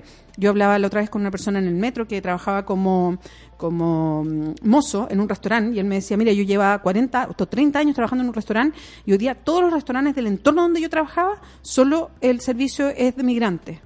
Y, me- y él me explicaba por qué. Porque además estaban haciendo un servicio mucho más amplio que solamente de atender las mesas, sino Claro. porque tenían otro conocimiento y se aprovechaban de ello. O sea, me lo decía clarito, pero Pero si tú miras la est- estadística, si vas a todos los sectores, no solamente el de servicios, eh, la verdad es que no es, no es, no es que efectivamente los migrantes estén quitándole el trabajo en No. general, como esta imagen que se ha instalado a los chilenos y chilenas, porque muchas veces están ocupando puestos de trabajo que ya chilenos y chilenas no hacen. Perfecto, sí. Que pasa también en otras sociedades. Entonces tampoco es, es algo que tú puedes decir pasa en todos los sectores. Entonces, hay una utilización política del miedo y hay una utilización política del miedo y eso termina reflejándose en que la gente le empieza a tener miedo y empieza a rechazar esto que ve distinto. Ahora, lo que yo creo es que la respuesta no puede decir, oye, pero si esto es falso, mira, yo te muestro la estadística y estamos. porque ¿por qué sigue pasando en el fondo? Claro, si hay, que, sabemos hacer- que hay- es hay que hacerse cargo. ¿Y, y- y cuál es el tema? El tema es que nadie se ha hecho cargo. O sea, las eh, lo que ha hecho este gobierno de poner como leyes mucho más duras en la frontera no es la solución, porque si no, no habría temor, porque si no ya habríamos dado un paso a solucionar algo, ¿no? Eh, en el gobierno anterior también estaban un poquito más malos, yo creo, con, con- con el tema de la migración y tampoco hubo una reacción. O sea, porque si no, no estaríamos en la situación que estamos. Yo creo que aquí tiene que haber una respuesta mucho más amplia de hacerse cargo de algo que está pasando y que es un fenómeno, hacerse cargo de, y de todas las aristas, no solamente de efectivamente qué pasa con la población migrante, sino también cómo tú vas instalando esta relación, esta sociedad chilena que va cambiando y que va a tener relaciones en las calles, en las instituciones, en los centros de salud, en la educación distinta entre población chilena y población migrante. Tienes que hacerte cargo de cómo va a transitar este cambio social y cultural. Hay que hacerse cargo de ese miedo también. Y hacerse cargo, sobre todo, vemos que nadie se está haciendo cargo cuando vemos que Chadwick dice que la marcha es totalmente, no, no la encuentra ilegal, ¿cachai? Como que dice que el, el llamado de armas sería como lo único malo, pero que se pueden expresar libremente porque estamos en democracia y en libertad de expresión. Imagínate, libertad de expresión para decir el Chile despierta se llama la marcha y llaman a sacar a todos los inmigrantes. Y Chadwick dice que perfecto, cualquiera se puede manifestar. Es tremendo porque es una marcha contra otras personas. Eso, porque ¿a dónde- Aquí no estamos marchando por una idea, no estamos marchando porque adherimos a una, a- porque somos activistas en un tema. Yo he ido a marchar muchas veces a la calle, pero nunca, nunca marchamos por en contra de otras personas. Uno marcha por ideales o por ideas.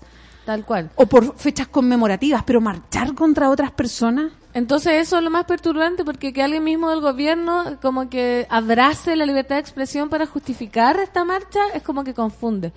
Vea, estamos también en temas que están pasando en la semana. Tenemos un contacto en vivo con la diputada Camila Vallejo, ¿sí? ¿La tenemos? La tenemos porque en la última semana, yo sé que todos saben, se ha hablado mucho del proyecto presentado por la diputada Camila Vallejo que reduce la jornada laboral de 45 a 40 horas semanales. En la última CADEM se reveló que un 75% de los consultados apoya el proyecto, 72% cree que la propuesta tendrá efectos positivos en la productividad de los trabajadores y un 61% en la economía del país. Estamos al teléfono con la diputada para conversar un poco más sobre el proyecto. ¿Aló? ¿Aló? Hola diputada, ¿cómo está? Bien, ¿y ustedes cómo están? Bien, Regio, acá esperándote. ¿Ya, ya estás lista en Valparaíso? Sí. Ya. Y aquí, co- y aquí como con aplauso cerrado por la iniciativa, ¿o no? Con todo lo que ha provocado, yo creo que como aplauso cerrado a la iniciativa, ¿o no, diputada?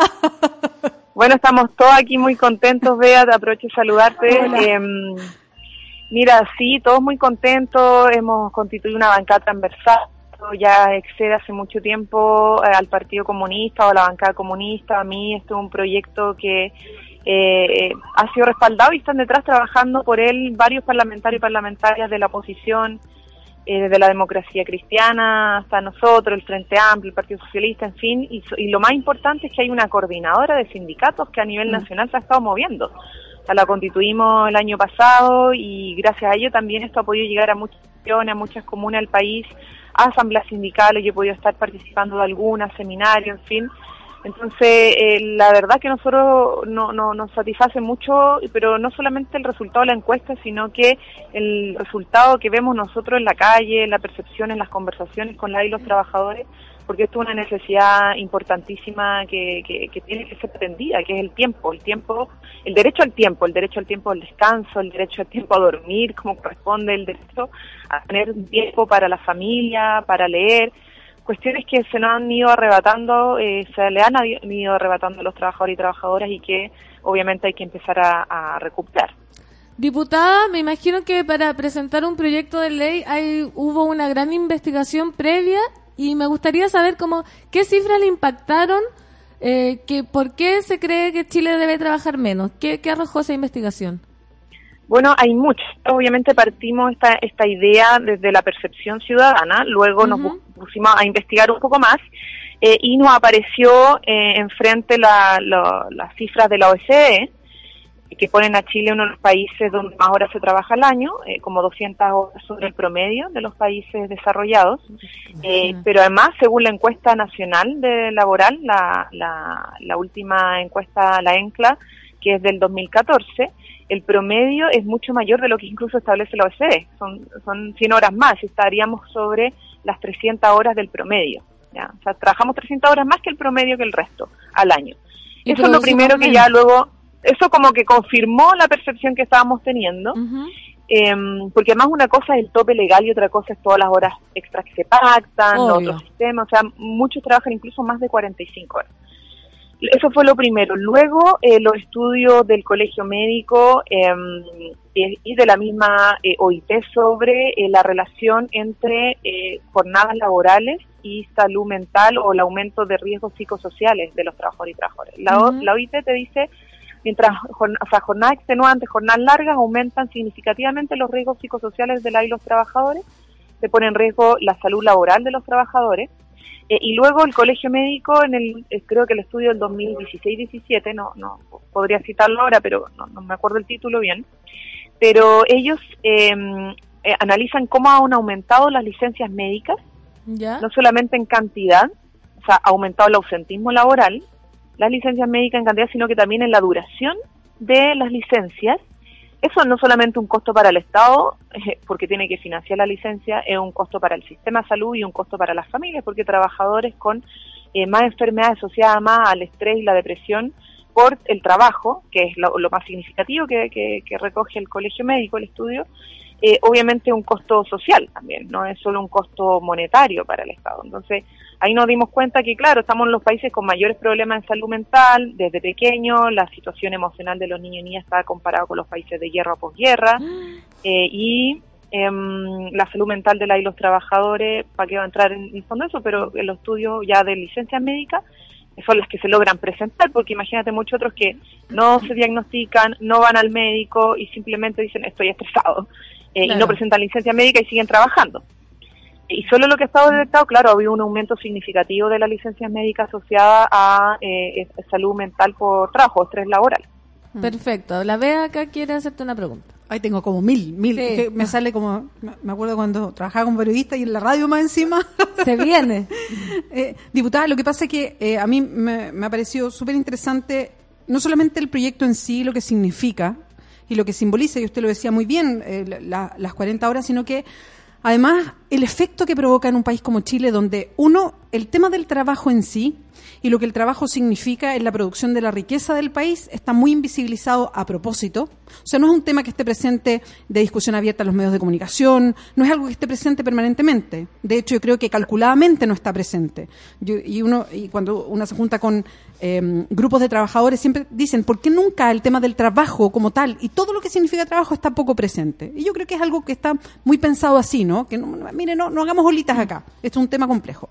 Y creo que es interesante porque aquí se instala y se mete como el, dedo en la herida en un tema de Chile, que es cómo nos definimos todos y todas como trabajadores o trabajadoras, cómo ahí está la riqueza tan notoriamente y cómo no se habla del tema. Y a propósito de- del proyecto 40 horas se empezó a hablar, pero no solamente se empezó a hablar, sino que hay una discusión tremenda, pero además uno mira cómo todos los gremios, los grandes gremios de los grupos económicos en Chile, pero se instalaron en bloque, en masa, para rechazar las 40 horas. O sea, empezaron una ofensiva en todos los medios de comunicación para rechazar las 40 horas. Los partidos de derecha, todos juntos en bloque, también rechazando las 40 horas. Desde el gobierno, el ministro del Trabajo saliendo en todos los matinales, en todos los eh, informativos rechazando el proyecto, mencionándolo usted además como como rivalizando todo esto contra, o sea, poniendo por un lado esto y hablando de Camila Vallejo como la, ah, la diputada que presentó el proyecto. O sea, instalando este mm, esta ofensiva mediática enorme contra las 40 horas, tratando de hablar de la flexibilidad en vez de, de la imposición de las 40 horas, en fin. Como, como en el fondo se viene abajo como el techo, en el fondo, de los sectores eh, que tienen eh, la propiedad de la industria a propósito de un proyecto como este. Sí, eso es, lo más eh, impactante, Bea, porque claramente lo que se hizo desde los grandes gremios empresariales eh, en alianza con el gobierno, lamentablemente, es declararle la guerra a este proyecto. Y si tú piensas, lo que nosotros estamos proponiendo es algo sumamente simple, algo que es como sencillo, estamos hablando de ocho horas de trabajo diaria, ocho horas de descanso, ocho horas de tiempo libre. Esta demanda es muy antigua de los trabajadores. Y uno dice, bueno, aquí en pleno siglo XXI todavía no tenemos garantizado esa distribución horaria. Estamos trabajando mucho más. Entonces, la reacción de la clase empresarial ha sido cavernaria. Ellos quieren llegarnos a principios del siglo XIX. A principios del siglo XIX. Cuando eh, no había jornada, cuando tú podías tener al trabajador 12, 13, 14, 15 o incluso 20 horas al día trabajando para la industria. Porque eso de, de eso se trata la flexibilidad que quiere imponer el gobierno. No es una flexibilidad para trabajar menos y que el trabajador adecue su jornada, es una flexibilidad para que el empresario pueda adecuar la jornada del trabajador para que pueda tenerlo más horas al día trabajando.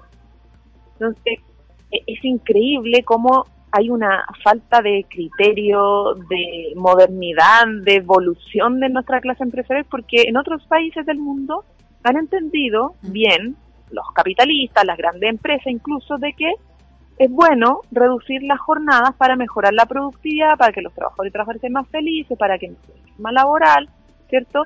Eh, y han logrado incrementar su Producto Interno Bruto luego de aplicar esta- estas reducciones de jornada. O sea, ¿qué es lo que hizo Henry Ford?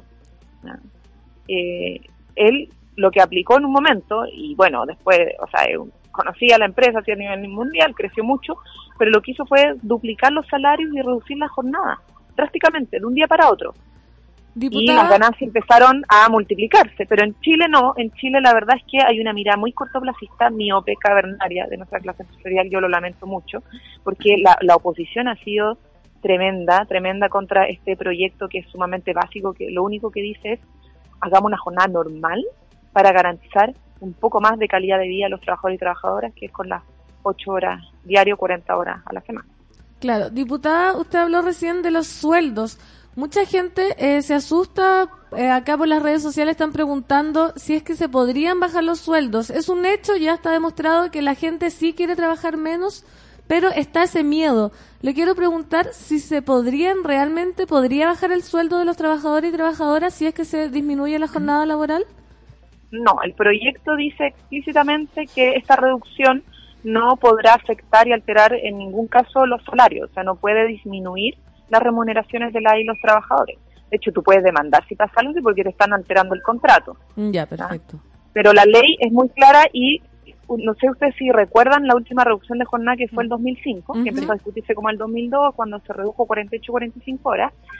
Eh, y, eh, esa ley no venía estipulado que, eh, que la protección a los salarios.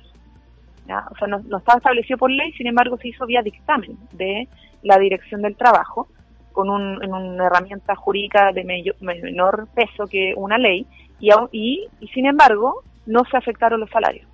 ¿ya? Y de hecho lo dicen los propios expertos del Ministerio eh, de, de- Trabajo que no, no, no hubieron impacto los salarios en la última reducción. Ahora nosotros además lo estamos haciendo vía legal para que para asegurarnos mucho más, ¿cierto?, de que esto no vaya eh, a suceder, porque la idea es que, que aumente también el valor del trabajo. O sea, mantienen tus sueldos, pero en menos en una jornada más corta. Por lo tanto, el valor de tu hora de trabajo también aumenta. Hay una, una, hay una señal también política que nosotros queremos dar de que el trabajo en Chile tiene que ser mejor valorizado que lo que está haciendo hasta el momento.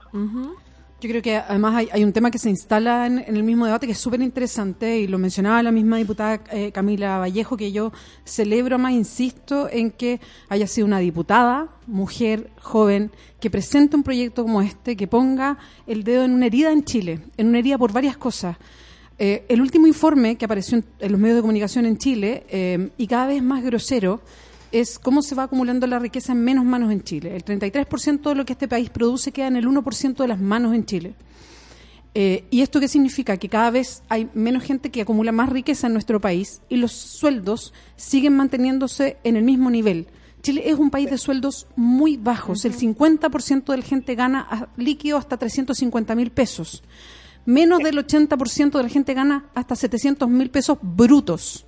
O sea, estamos hablando de sueldos muy bajos para la acumulación de la riqueza, que quedan poquitas manos. Entonces, cuando hablamos de trabajo, cuando hablamos de esto, de reducir la jornada laboral pero mantener los sueldos, tiene que ver con intentar un poquito más repartir algo de la riqueza a propósito del trabajo.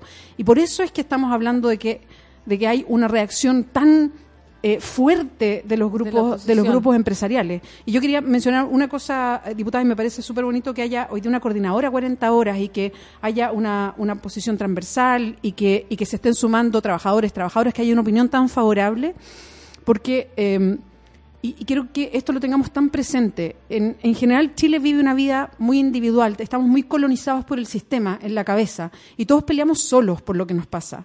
Pero no nos perdamos. Los sectores empresariales, los que tienen todo el poder económico y hoy día también el poder político, reaccionan y negocian siempre en bloque.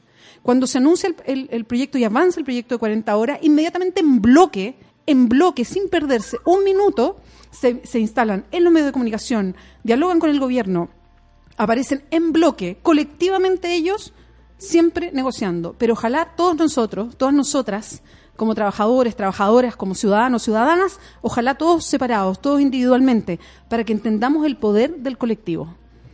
Sí. Nos tra- han, tratado de dividir además mucho con, por ejemplo, las micro y pequeñas empresas. Como que han utilizado los grandes, los que en general nunca ayudan para que las micro y pequeñas empresas se desarrollen, las ahogan, las matan, eh, y tratan de usarlo a ellos para ponernos en contraposición al proyecto de reducción de jornada laboral. Y es más, yo quiero decirle a ellos abiertamente de que van a perder esa batalla, porque nosotros tenemos ya, por ejemplo, hoy día una reunión con la CONUPIA, que agrupa a representantes de la micro y pequeña empresa, y ellos están a favor de las 40 horas. A ellos obviamente les vamos a aplicar una gradualidad de dos años, sabemos que no es eh, llegaría a adaptarse de un año para otro, como lo pueden hacer las medianas o las grandes empresas. Entonces las pymes están aquí consideradas y es importante también hacer alianza con ellos. Y nosotros sabemos que muchos de ellos fueron trabajadores que trabajan también muchas jornadas largas em, para mantener su microempresa y, y por lo tanto aquí no, no, no podemos caer en una división. ¿ah? Eh, Mm. Somos, eh, tenemos que representar un interés común que el interés de la gran mayoría, que es obviamente potenciar el desarrollo de los pequeños eh, microempresarios, pero también con eh, jornadas dignas, ¿cierto? Con trabajadores y trabajadoras felices, eh, con más tiempo para la familia. Mira, yo quisiera poner eh, un- un- una información a propósito de que viene el Día del Niño y la Niña.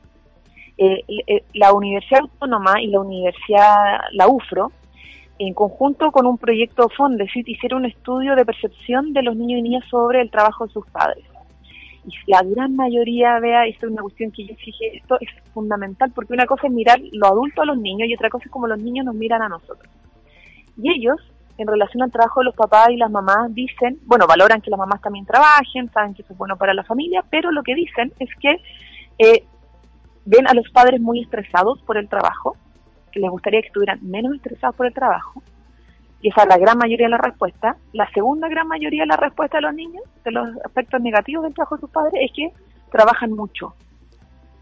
Y por lo tanto, cuando les preguntan qué desean de sus padres en relación a su trabajo, es que, uno, estén menos estresados por el trabajo, dos, que tengan más tiempo para pasar con ellos. Entonces, cuando en Chile el presidente de la República nos, nos, nos invita a poner a los niños y niñas primero, bueno, nosotros le decimos que con este proyecto estamos también poniendo a los niños y niñas primero. ¿Acaso ellos le han preguntado a los niños y niñas para definir una política laboral qué es lo que esperan del trabajo de sus padres? ¿Estamos pensando en un desarrollo pensado a escala humana, pensado a escala de los niños y niñas? Yo creo que no. Yo creo que no lo estamos pensando. Con este proyecto estamos haciendo también una invitación a pensar en eso. Porque esta cuestión es fundamental. O sea, hay- tenemos muchos padres quieren estar con sus hijos y no pueden. Es como una, un abandono forzado. No pueden estar más tiempo, llegan tarde.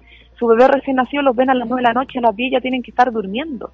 Eh, lo mismo con los niños más, más grandes. Las jornadas escolares son largas y no necesariamente pedagógicamente eh, buenas, eh, porque se han adaptado las jornadas laborales de los padres, no porque requieran los niños y niñas estar tanto tiempo en el colegio. Entonces, tenemos un modelo de sociedad que se ha ido adaptando a la lógica de la sobreexplotación del trabajador y trabajador y no necesariamente para ser más productivos, porque en Chile no estamos siendo más productivos con estas 45 horas, lo que se requiere. Y aquí está un poco la contradicción que nosotros siempre decimos entre capital y trabajo. La gente que es dueña de la empresa, la gente que es dueña del capital, la gente que lidera una empresa, estamos hablando sobre todo de las grandes, tiene una tremenda responsabilidad en la productividad. Porque cuando hay tiempos muertos, cuando el trabajo no tiene las capacitaciones suficientes, bueno, quien debiese capacitar es la empresa. Quien debiese organizar la producción de buena manera para que no existan tiempos muertos es el empresario, es el, el gerente general, son los administrativos, no son los trabajadores y trabajadoras. Entonces también es para decir un poco, oye, párenle, porque no puede ser que siempre la responsabilidad de la productividad en nuestro país esté recaída sobre los hombros de los trabajadores y trabajadoras. Ustedes también tienen una gran responsabilidad y yo diría que es la principal responsabilidad de, ¿están organizando bien su producción? ¿Están innovando como corresponde? ¿Están capacitando como corresponde? ¿O se están quedando con toda la plata para sus bolsillos? Y esa es la gran pregunta que obviamente tenemos que hacernos también. Eso, diputada, se nos acaba el tiempo. Queremos agradecerle la entrevista y nada, felicitarla, agradecerle, desearle todo. Felicitarle, un abrazo, un vamos, aquí estamos para apoyar. Así que muchas gracias y nos Bueno. vamos a canción ya. Esto es Yorca Miedo. Chao. Miedo sentí, miedo sentí cuando me vi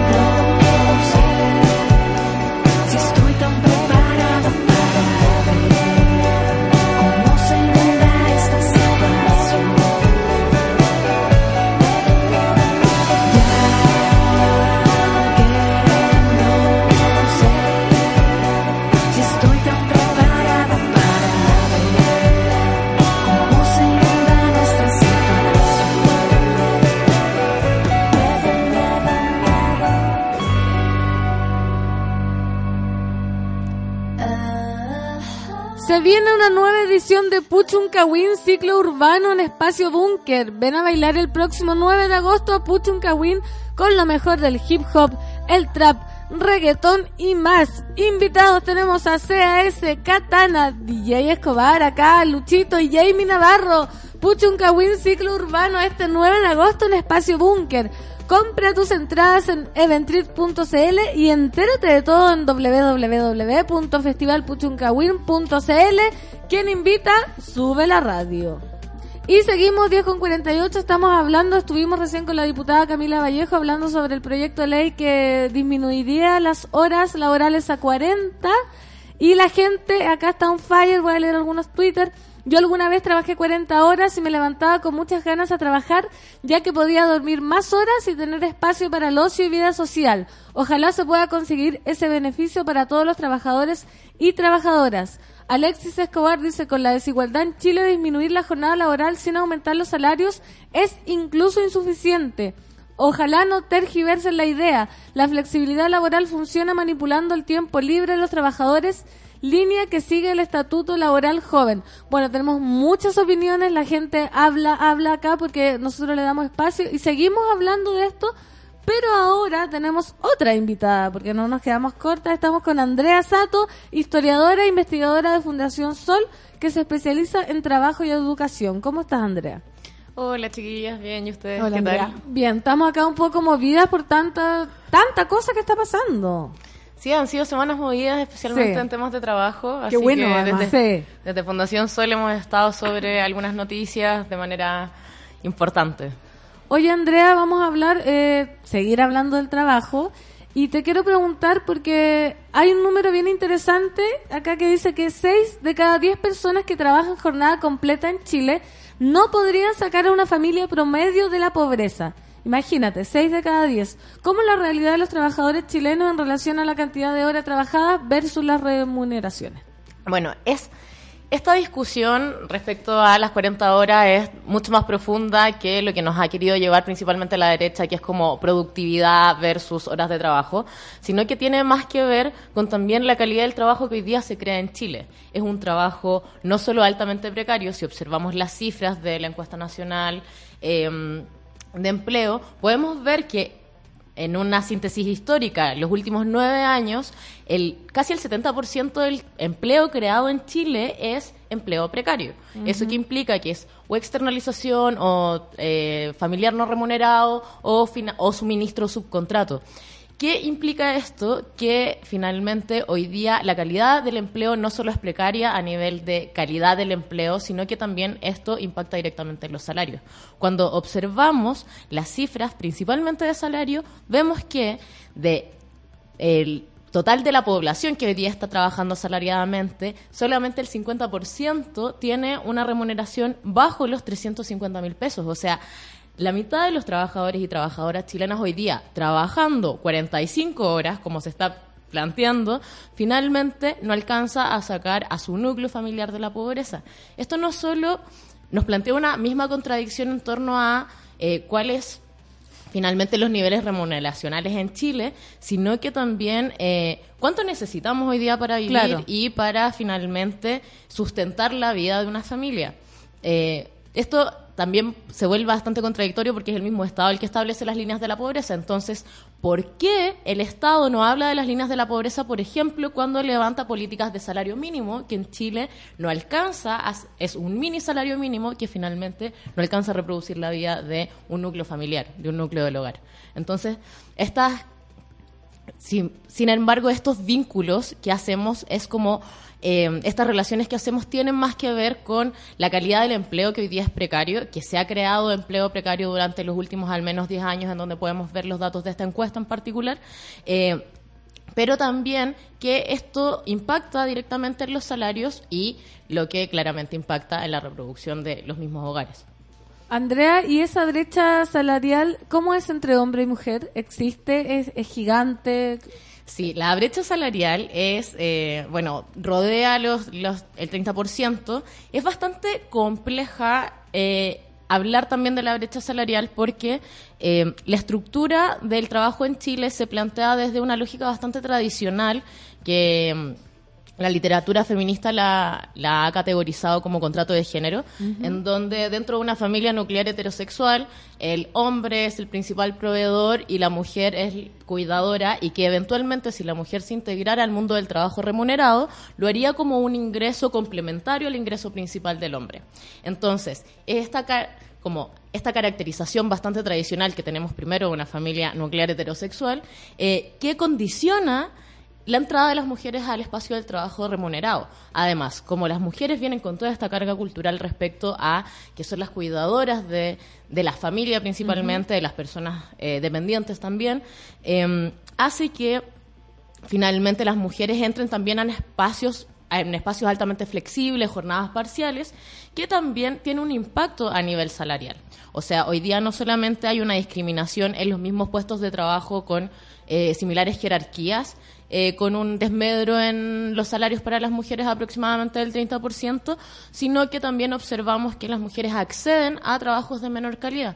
O sea, también esta misma cifra... eh, para las mujeres de el empleo creado durante los últimos nueve años también rodea el 70%. O sea, las mujeres hoy día, los puestos de trabajo que están ocupando son puestos de trabajo que son construidos precariamente.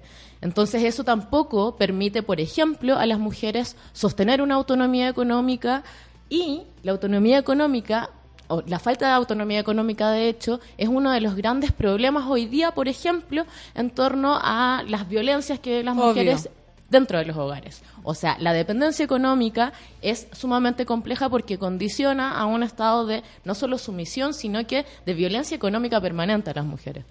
¿Vea? Sí, Andrés, yo te quería preguntar por un tema que ha estado bien en el debate a propósito de eh, las 40 horas, pero que también se instala en el debate desde algo que estabas tú eh, contando con harto detalle y que desde la Fundación Sol siempre lo hacen, que es el estudio de los salarios en Chile. Y que es súper- y que son los primeros, yo creo que ponen eso en, en, eh, en exposición de manera tan brutal con esta estadística tremenda, que además es una estadística pública, porque no es que la Fundación Sol eh, haga, sino que toma las- los datos que existen y los simplemente los pone a, como a una luz que antes parece que no estaba, que es, eh, y efectivamente tú te das cuenta de los salarios tan bajos que hay en Chile respecto a la concentración de la riqueza. Y ahí uno se pregunta, bueno, uno, ¿por qué los salarios en Chile son tan bajos permanentemente? Y, y- y lo quiero llevar a, a algo que ha estado en la discusión a propósito de las 40 horas, que es que desde columnistas, eh, sectores empresariales, desde el propio gobierno, el ministro del Trabajo, en todas las plataformas, lo que están diciendo permanentemente es, mira, no a las 40 horas, sí a la flexibilidad laboral. Y dicen, pero trabajadores, ustedes pueden ir y negociar, por ejemplo, entrar, no sé, y, y- y lo ponían así, ¿no? Por ejemplo, ir al gimnasio o estar con sus hijos en la mañana y con los Claro. hijos en la tarde jugando, ir a almorzar a la casa, eh, trabajar a la hora que ustedes quieran, ah, como ustedes quieran. Entonces yo quiero, eh, a ver, pongamos las cosas en lo cierto. ¿Cuánta capacidad efectiva o qué significa flexibilidad laboral en un país como Chile? Claro. ¿Y cuánta capacidad real hay de negociar algo como eso? ¿Qué es lo que nos están mostrando y bombardeando a través de los medios de comunicación? Bueno, lo primero es establecer algunas, eh, algunos parámetros respecto a efectivamente salarios. Eh, según el último estudio que sacamos respecto a salarios, los verdaderos eh, sueldos de Chile, observamos que si tomamos la cantidad global, o sea, hombres y mujeres, la mediana de los salarios en Chile es que la mitad de los trabajadores y trabajadoras ganan 350 mil pesos o menos. Cuando ponemos el foco en las mujeres, es más terrible porque ganan 300 mil pesos o menos, la mitad de las mujeres en Chile. De hecho, si extrapolamos ese dato, vemos que el 70% de las mujeres ganan menos de 400 mil pesos. Claramente eso no logra sustentar una familia. Con respecto al proyecto de flexibilidad, bueno, eh, claramente el gobierno principalmente ha sido el gran vocero y el gran defensor de estos eh, de esta propuesta de flexibilidad laboral, aludiendo a que va a liberar un tiempo libre para los trabajadores y trabajadoras. ¿Por qué es importante vincularlo con el salario? Porque hoy día las familias no están logrando reproducir su vida con los bajos salarios que hay en Chile. Entonces, ¿qué pasa?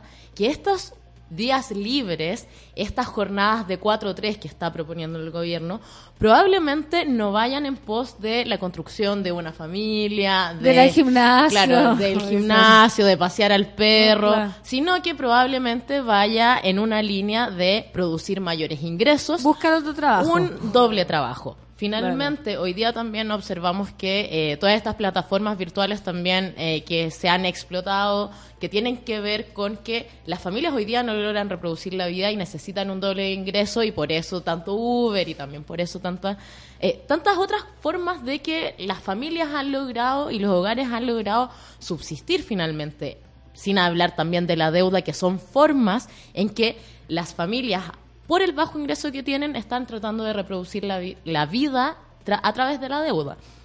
Entonces, ¿qué pasa con este proyecto de flexibilidad laboral? Por una parte, es altamente probable que los trabajadores y trabajadoras busquen un segundo empleo, una forma de generar más ingresos, pero también es un proyecto que vuelve nuevamente a al trabajador y a, traba- y a la trabajadora como un ente individual pactando con el Empresario. empresario, dueño de la empresa. Acá el gobierno pareciera desconocer que hay una jerarquía intrínseca entre eh, el empresario y los trabajadores y trabajadoras. Acá en las leyes del trabajo, el código del trabajo y todo lo que implica eh, las reformas que protegen a los trabajadores y trabajadoras es porque se reconoce esta desigualdad y esta jerarquía que existe entre trabajadores y eh, empresarios finalmente. Entonces, hablar como de que en un mundo que pareciera sin tensiones y sin conflictos, eh, los trabajadores vayan y negocien de manera individual su jornada de trabajo en un contexto de bajos salarios y en un contexto de precarización sistemática del trabajo, pareciera ser bastante absurdo lo que se plantea desde, desde el gobierno. Andrea y Bea, estamos ya a las 11 de la mañana, se nos pasó volando, Volando. el tiempo. Sí, porque este yo creo que vamos a tener que el otro miércoles seguir dándole, aparte que van a avanzar las noticias en esto.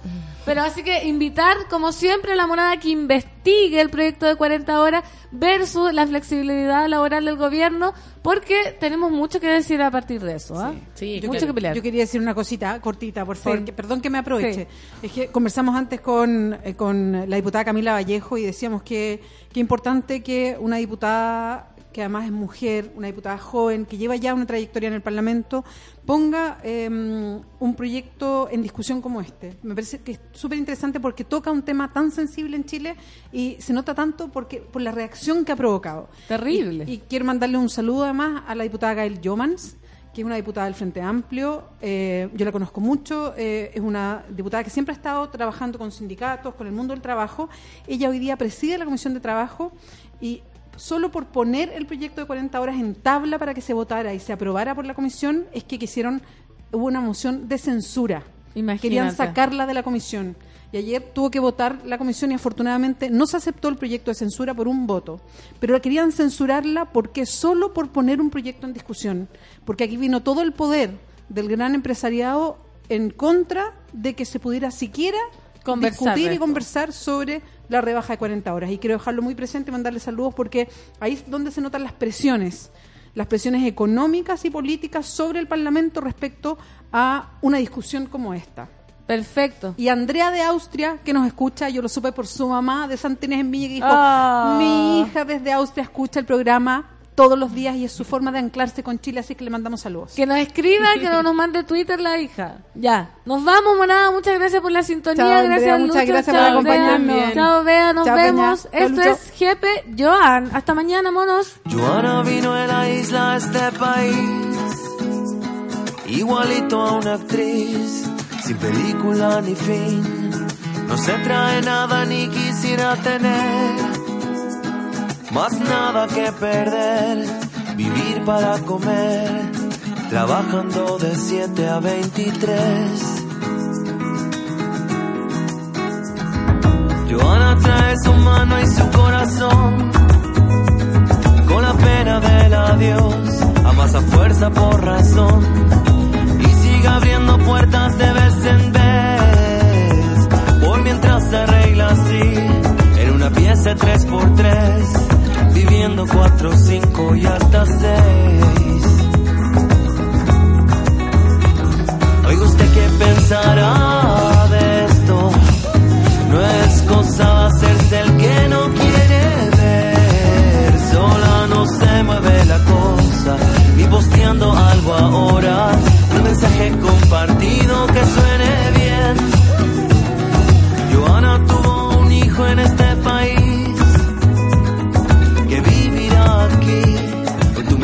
fuerza en él. Por eso el error más grande es querer creer. Culpable es el que hace lo que no puedes entender. Qué difícil es cambiarlo, pero hace bien. Oiga usted qué va a decir ahora. No es cosa de hacerse el que no quiere ver. Sola no se mueve la cosa, ni posteando algo ahora. Un mensaje compartido que suene bien. Ni los bonos ni regalos nunca llenarán el vaso. Siempre el esfuerzo será en vano para ocultarlo bien. Yo sé que ves cuando ves algo que no quieres ver.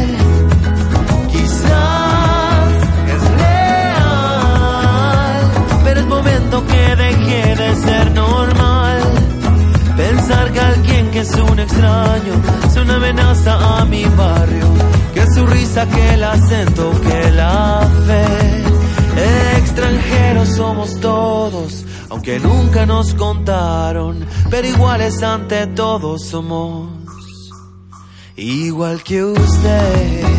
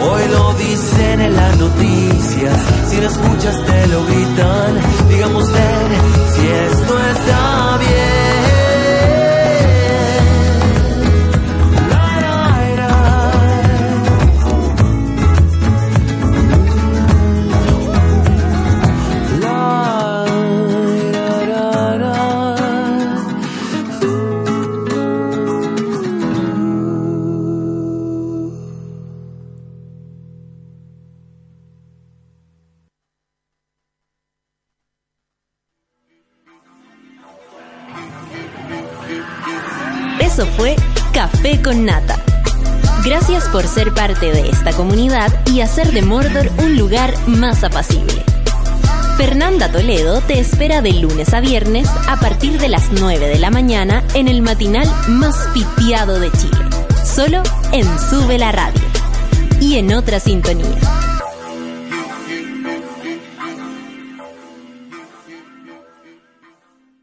Con Mermeladas Watts lo hacemos todo. Y lugares que premian presentaron Café con Nata.